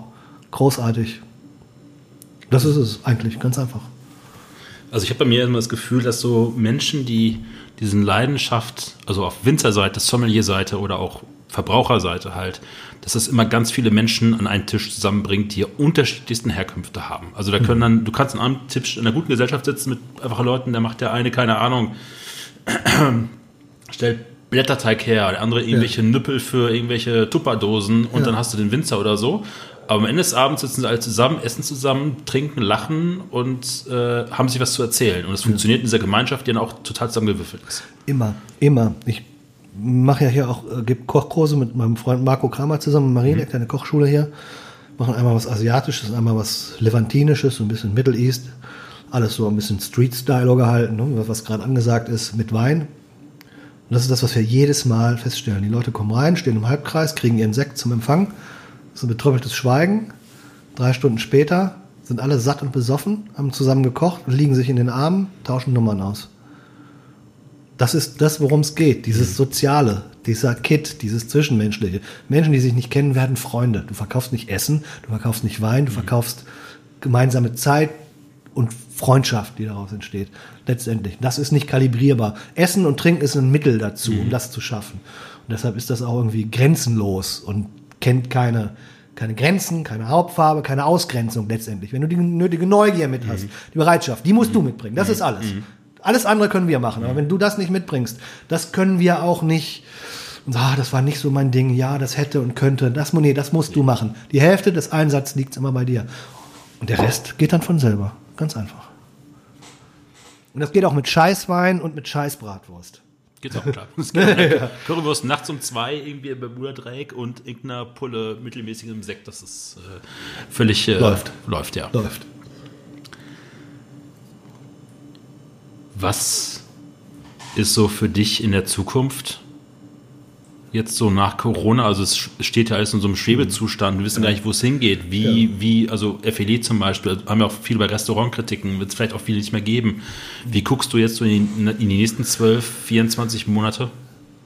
Ähm, positiv, vorausschauend und wie immer, wie gesagt, ich habe nie, nie, ich habe immer diesen großen Plan nicht gehabt. Das, das ist immer passiert. Das heißt, du musst immer ausgeschlafen bleiben und wach bleiben. Nächste Filet haben wir nicht Restaurantkritiken, sondern haben geschaut, was gibt's, was ist Unboxing, was gibt's mit zum Nachhause nehmen. Ähm, es wird weitergehen, die Zeiten verändern sich. Du musst dich denen anpassen. Du kannst die jetzt mitgestalten. Du musst sie jetzt mitgestalten. Es gibt keine staatliche Hilfe für einen Freiberufler wie mich äh, erst recht nicht. Also für die Gastro nicht, aber für mich auch nicht. Für Künstler nicht, für Musiker nicht, für Gitarristen nicht. Das ganze kulturelle Leben, ja, die Leute, die immer einem Existenzminimum für einen tun, dass man ins Theater, in die Oper, ins Konzert gehen kann. Denen geht's ja alle genauso scheiße, ne? Ähm, ähm, da muss man selber aktiv werden und, und kreativ werden und schauen, wie es geht. Und ich bin da zuversichtlich. Und muss ich auch sagen, wie gesagt, ich bin äh, relativ gut getragen durch meine, mein breites Portfolio, wo ich sage, ich habe zwar äh, diese Unterstützung angefordert und auch bekommen, ich werde sie aber zurückzahlen. A, äh, müssen, weil sie ist natürlich für Freiberufler und Selbstständige, aber gedacht nach so einem 80er-Jahre-Modell. Das heißt, ich müsste irgendwo ein Büro haben und ein Auto und eine Sekretärin. So, den könnte ich absetzen. So, weil ich aber von zu Hause arbeite und maximal mein Arbeitszimmer absetze, anteilig, ist es alles irrelevant. Ich habe nichts, keine Ausgaben, die ich Geld machen können, weil die sagen, so ist ja deine Wohnung, da lebst du ja auch privat. Also nada, nie, re- nothing, zero, mayo. Ähm, und B habe ich das Glück, okay, dann gebe ich es denen halt wieder. Ja, also ich bin dann jetzt nicht so existenziell bedroht wie andere. Insofern habe ich da auch eine andere Ruhe nach vorne zu sehen. Und das ist auch gut, weil ich glaube, Aktionismus ist nie gut, wenn man schlingert oder sowas. Das heißt, ich habe viele Gespräche mit Gastronomen, mit Verlegern, Redakteuren, Kollegen, also mit allen, allen Menschen, die ich beruflich zu tun habe und die natürlich auch über Jahre Freunde geworden sind. Man sagt, ähm, was kann man machen? Tauscht man sich aus? Was fehlt? Was kann weg? Was muss neu? Was hat Sinn? Was hat nicht Sinn? Wie reagieren wir jetzt erstmal? Wie geht es danach weiter? Vieles, wie geht es danach weiter? Können wir auch erst sehen, wenn es weitergeht und uns dann anpassen. Ne? Müssen wir schauen. Was mich mal sehr interessant war, war, dass während dieser Krise, als dann der, auch der Lockdown für die Gastronomie kam, wie unterschiedlich die Menschen, also die in der Gastronomie arbeiten, Inhaber von, von Restaurants, Familienbetrieben, wie auch immer, reagiert haben. Manche sind so in so eine Schockstarre und waren erstmal wochenlang nicht mehr zu sehen, zu hören. Manche haben sich dann in, in Takeaway-Geschichten ganz schnell wieder berappelt. Und dann hast du auch bei Facebook und sozialen Medien gemerkt, wer da irgendwie sehr konstruktiv rangeht und wer auch sehr dünnhäutig geworden ist. Der dann irgendwie sofort auch alles angezweifelt hat und auch dann sehr kritisch war und auch dann ganz stark in so, so eine Aluhut-Richtung abgedriftet ist, wo ich dachte, so, na, es ist so auf Messerschneide, ob es nicht vielleicht dann, gleich dann rüber hinten rüber fällt. Weil natürlich auch die, die existenzielle Angst einfach enorm im, Drucken, äh, im, im, im Rücken halt einfach stand bei den Leuten. Ja, Krisen fördern ja immer so das in einem hervor, was man sonst nicht bekommt. Ne? In einem Menschen ist es das Beste und in anderen Menschen ist es das nicht. Ne? Wo man sagt, so eigentlich aus dem Reflex raus würde ich sagen, eine Krisensituation ist ja das, was uns erstmal äh, zu einer Solidargemeinschaft zusammenschweißen sollte. Aber ich sag mal, 20 Jahre lang Neoliberalismus hat da doch schon gehörigen Schaden hinterlassen, mhm. ne? dass die Leute jetzt gegeneinander äh, auf die Barrikaden gehen äh, und, und, und, und sich anfeinden und sich Aluhüte aufsetzen. ähm, und na, so unterschiedlich wie die verschiedene Formen von Gastronomie sind, desto unterschiedlich sind natürlich auch die, die Reaktionen. Ich meine, Gastronomie ist ja auch jetzt kein heterogenes Feld. Ne? Ich meine, jeder, jeder Chirurg hat studiert, aber die Gastro hat auch immer wirklich jeden unter die Decke genommen. Ne? Das kann äh, ein syrischer Flüchtling sein, der die deutsche Sprache nicht kann bis hin zu Medizinstudenten, die mhm. gesagt haben, nee, ich gehe doch lieber kochen. Ne? Also es ist auch da ein sehr amorpher Komplex ne, an, an, an Menschen, was es ja auch äh, einerseits so schön macht, ne? dass es dass keine keine fixen Bildungs Bildungsstandards gibt, die da sein müssen, dass es keine Sprach- oder Landesgrenzen gibt. So, ne? Aber dementsprechend sind natürlich auch die Reaktionen unterschiedlich. Und ich kann das, das ist natürlich nur verständlich, wenn du Angst hast, dass die auch irgendwann durchbricht. Ne? Nur solange es sich nicht entsolidarisiert von anderen, denke ich mir, ist das alles auch ähm, in Ordnung, wenn man das adäquat äußert. Ne? Was wünschst du der Gastronomie bzw. der ganzen Kulinarik für die nächste Zeit?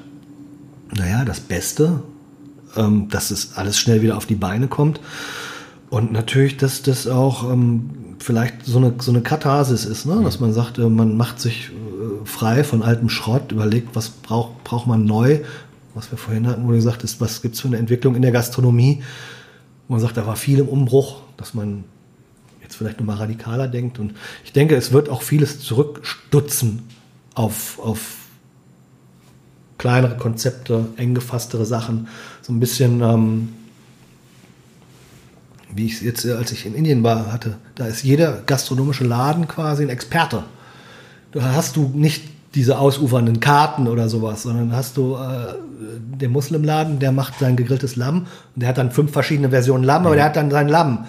Und, und ähm, der andere macht dann Wadapau. Das sind da Kichererbsenbuns frittiert in, in, einem, in einem Brötchen mit, mit Schnickschnack drumherum. Oder du hast den Purimann oder sowas. Ne? Das, was auch zu Diskussionen geführt hat mit, mit Michelin oder sowas. Wie kann eine Nudelsuppen oder eine Chicken and Rice Bude einen Stern kriegen? Aber wo mhm. ich sage, wenn das eine Chicken and Rice Bude ist, die seit 100 Jahren Chicken and Rice machen, das ist der beste Chicken and Rice auf der Welt dann kann man das nicht diskutieren. Dann kann ja. man vielleicht diskutieren, ob es einen Stern braucht oder nicht, aber das ist mir auch völlig egal, denn ich will diesen Chicken and Rice essen. Und ich glaube, dass das vielleicht auch so eine Sache ist, die sich so ein bisschen hier niederschlagen wird vielleicht, dass es mehr Experten gibt. Und wenn es mehr Experten gibt, gibt es bessere Qualität. Und wenn man einmal besser hatte, dann ist es schwieriger, wieder zurückzugehen zum Mittelmaß. Das ist immer so meine Hoffnung, ne? dass wenn es irgendwann mal besser wird, die Leute irgendwann äh, schlecht von Scheiße unterscheiden können. Das ist ja schon mal ein guter Schritt. Glaubst du, dass vielen Bürgern gerade bewusst geworden ist, was sie an ihrer Lieblingskneipe, Gasthaus, drei Sterne, um das mal das ganze Spektrum so ja. grob zu übergreifen, ähm, was sie daran vermissen und wie viel weniger es auch eigentlich gibt für ihr Leben? Ja, ich denke schon, natürlich, weil das auch ja wieder diese ganzen Formate sind, das Erlebnis in der Kneipe wo ich nach 25 Kölsch mit irgendwelchen Leuten stehe und über irgendwelchen Unsinn philosophiere, auch wieder ein anderes gastronomisches Erlebnis mhm. ist, als, als wirklich richtig nach allen Regeln der Kunst im Dreisterner umtüttert zu werden, was ja auch super ist. Mhm. Ne? Ich meine, ich habe das jetzt genossen, zwei Monate jeden Tag zu kochen. Aber wenn ich jetzt weiß, ich setze mich hin und jetzt wird mir einfach geschickt. Ich meine, das ist ja beim Leberwurstbrot so. Ja, du kannst es dir selber schmieren, aber wenn ich dir das schmiere und mache noch kleine Häppchen, lege ein Gürkchen dazu, es schmeckt doppelt so gut. Ja, das ist einfach, das ist, ist, ist ja der Punkt, auch weshalb man auch ausgeht. Ne? Das ist natürlich die Küche, das Ambiente und alles, aber es ist natürlich auch dieses umtüttelt sein und das ist, das ist nur menschlich und klar fehlt das essentiell. Ich will jetzt eigentlich zu der letzten Frage immer rüberschweifen, also sprich der Nominierung für den nächsten Gast. Mhm. Ähm, aber jetzt muss ich mal kurz noch mal eine Geschichte erzählen. Wir haben jetzt hier drei Flaschen Ürige, die großen, getrunken. Und wir haben uns vor zwei Jahren oder vor drei Jahren, da haben wir uns bei diesem Südtirol, äh, bei Tibor, drei, bei Tibor, Jahre. drei Jahre. Drei Jahre. Und dann haben wir draußen gesessen auf der Bank, haben beide noch ein Vieh gezischt oder auch zwei.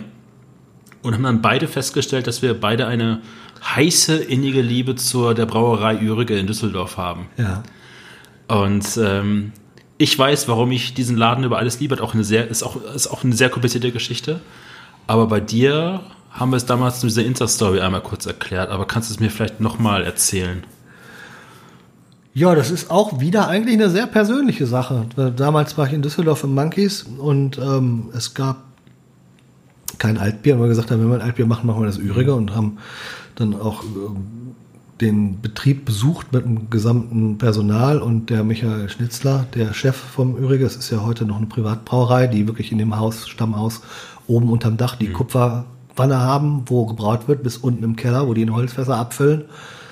Ähm, das hatte alles das, was ein, ein lebendiges, handwerkliches Produkt für mich haben musste. Es war, war ein Mensch, der dahinter steht. Wir haben gesehen, wie es geht.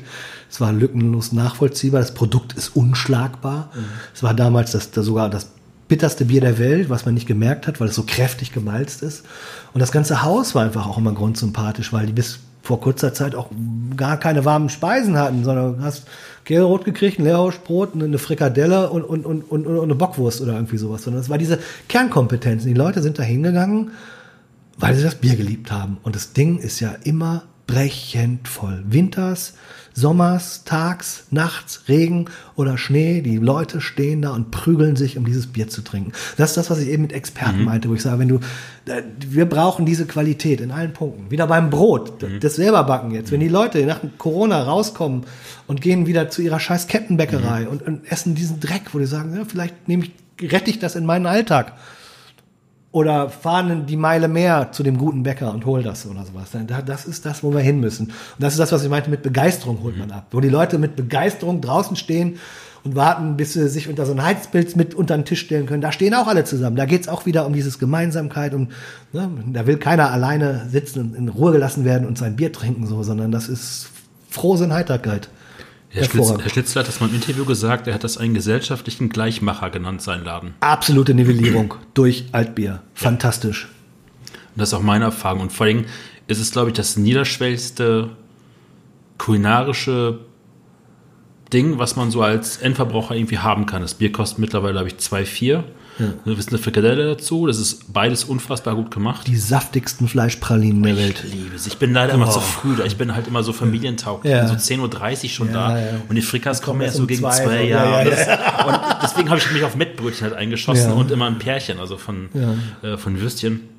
Und ich habe auch so mittlerweile meine, meine Lieblingskürbisse, die ich so, also es gibt so zwei, die ich sehr mag. Ich will jetzt keinen Namen nennen, aber es gibt so zwei, die ich einfach grundehrlich mag. Und dass dieser Laden, weil das Kind, als es klein war, total schnell über die ganzen Räume geflitzt ist. Ich habe ja. wirklich jeden Laden, Handwerkerzimmer, also Saunazimmer ja. heißt es ja, glaube ich, dann Schauspielzimmer oder Theaterzimmer heißt es ja, das nebenan, dann hinten nochmal die, die Halle und so. Das ist ja, ja riesengroß. Ja, und ich finde, wo du sagst, der große Gleichmacher, das ist so ein bisschen, was die Leute immer, wenn sie im Urlaub waren, sagen, du, da waren wir in dieser Kneipe in, in Spanien, da waren jung und alt und so, muss ich sagen. Das hat das Übrige auch. Mhm. Es gibt viele Orte, die im Ausland so romantisiert werden, ohne das überhaupt jetzt schlecht sprechen mhm. zu wollen, sondern die wir hier auch haben, die wir nur vielleicht auch lernen müssen zu sehen wieder und zu schätzen und im Umkehrschluss daran dann auch, aber auch einen Anspruch stellen zu können. Mhm. Ne? Weil wenn ich sehe, wie viel hier in Köln gerade, wo Tradition fast schon folkloristisch hochgeschrieben wird, weißt was für ein Müll serviert wird am Essen jetzt. In den Brauhäusern, ne, wo man sagen kann, das Pefken, einerseits toller Laden, genau wie im Ürige, Braut im Haus gibt's nur dort, Bombenware kann ich wirklich einen Meter in mich reinstellen, aber essen würde ich da nichts. Man sagt, ne, man weiß, welchen Wert man hat und was man schätzt, dass man da auch dann, äh, denke ich, für mich die Pflicht hat, den Finger reinzulegen, zu sagen so, Leute, ihr müsst jetzt mal einen Gang nach vorne schalten, sonst schafft ihr es nicht ins 21. Jahrhundert. Ne? Die letzte Frage, die Nominierungsfrage. Die Nominierungsfrage. Ja, dann würde ich gerne ähm, nominieren, weil mir das Thema so am Herzen liegt. Ähm, Helmut Volkmann vom Kölner Weiner, äh, vom Kölner Teehaus. Kenne ich überhaupt nicht. Siehst du. Und weil ich gerade gehört habe, dass du gerne Tee trinkst oder auch der geschätzte Kollege Markus Budai sich immer mehr in dieses Teethema eingräbt und Tee so langsam vielleicht da ankommt, wo er hin muss. Ich finde es wichtig. Es ist immer, es ist ultra komplex. Mhm. Vielleicht so ein bisschen so komplex wie der, der normale Wein für den regulären Weintrinker, der man sagt, ich trinke einen Wein, aber ich habe gar keine Ahnung vom, vom, von, vom ich habe keine Ahnung davon, So wie kein Mensch Brot kaufen geht. Ich esse gerne Brot, aber ich habe keine Ahnung davon. Aber das ist so witzig, das ist so witzig bei uns. Wir haben uns so extrem spezialisiert auf Wein. Du kannst mir Ja, Rebsorten, Regionen genau, sagen, ich kann ja, das sagen. Ne? ja. Aber wenn wir in eine Gastro gehen, 90 Prozent sagen so, ja, ich hätte gern grünen Tee. Ja. Wir sind dann quasi die Grauburgunder-Trinker des Tees. Auf alle Fälle. Vielleicht sind wir sogar noch schlechter, weil wir immer auch äh, dann schnell kommen mit der Chinese macht Cola in seinen Tee, wo der Chinese gerne sagt, naja, solange du macht Cola in seinen Wein, wo der Chinese sagt, solange du noch Milch in deinen Tee tust, brauchen wir gar nicht zu sprechen. Ja. Ähm, Tee ist unglaublich komplex, Tee ist wahnsinnig spannend, Tee ist auch in den Spitzengastronomien Deutschlands teilweise stiefmütterlich behandelt. Leute, die aus Asien kommen, wo wir keine Kaffeekultur haben, sondern eine Teekultur haben, die durchleben die Hölle in Deutschland. Wenn die Frühst Frühstücksbuffets sind eh von der Hölle und wenn dann schon mal Tee da ist, ist ich sage einfach, geh mal in, in, in, in deutschen Supermarkt, stell dich vors Teeregal, mach mal ein Bild. Es sieht aus wie eine bunte Neontapete in quietsch, gelb, blau, grün mit irgendwas, hat nichts mit Tee zu tun. Ähm, und der Helmut Volkmann ist sowas wie mein, mein Zehnmeister, der mich seit einigen Jahren da begleitet, an die Hand nimmt, ausbildet. Und ich habe unglaublich viel gelernt und habe immer noch das Gefühl, ich weiß gar nichts darüber. Und ähm, ich hoffe, er hat Lust darauf. Aber ich denke schon, denn Tee ist Danke. so spannend und ich denke mir, die, die, die Hörer deines Blogs sind alles genussaffine Menschen und vielleicht kann man da die eine oder andere Tür nochmal aufstufen, denn, denn das ist so fantastisch komplex und ähm, das, wo ich, glaube ich, nach Wein die größte Freude drin habe, hemmungslos drin abzusinken. Das wäre dann übrigens der zweite Tee-Podcast, war ich im Januar schon mit der Anna aus Düsseldorf. Wir haben Ja. dann auch einen schönen, auch die, habe ich dann zum ersten Mal Puer halt verstanden. Also Ja. die hat mir eine eigene Kanne mitgegeben und wie das beschaffen ist und wie der reifen muss. Und jetzt hat es mir letzte Woche, habe ich was bei ihr geordert. Ähm, da habe ich gesagt, pack mir was mit Oolong rein. Jetzt habe ich jeden Morgen angefangen, Oolongs zu trinken. Und das ist natürlich auch so, das ist eine Wonne. Es ist, also es ist wie morgens mit, mit einem so tiefen Getränk anzufangen wie einem guten Wein, weil bei Pur ist auch diese Reifung mit drin, aber du hast keinen Alkohol. Du kannst quasi morgens direkt schon bis abends Tee durchtrinken, hast dieses gleiche Aromenspektrum, dieses gleiche Stimulierende in der kleinen Hin- Rinde halt. Und ich weiß auch nichts darüber. Also ich trinke es einfach momentan nur nach Geschmack. Aber Regionen, wie das angebaut wird, das ist immer noch so. Also ich habe immer, ich vergleiche es momentan immer ganz stark mit wie der Anfang in der Weinwelt. Super. Das ist doch eigentlich großartig, weil man darf es alles neu erleben. Es ist alles da, es ist alles offen und es ist gar nicht schlimm. Ich trinke gern Wein, aber ich weiß nichts darüber. Das ist immer wieder dieses Negative. Weißt du, was, was wir heute mehrfach hatten, wo ich sage, ich habe da gar keine Ahnung von Tee und ich freue mich wahnsinnig, dass da vielleicht irgendwann mal ein Rad draus wird aus dem Kreis. Auch die Offenheit. Also für dich offen zu sagen, so, du bist der Spezialist, ich habe von Tee keine Ahnung, zeig mir deine Welt. Du bring, mir. bring mir was bei. Ja. Super. Sebastian, vielen Dank. Große Freude. Und äh, danke hier für deinen Küchentisch und drei Übriges. Hat sehr viel Spaß gemacht. Das wird Zeit für einen Schluck Lambrusco.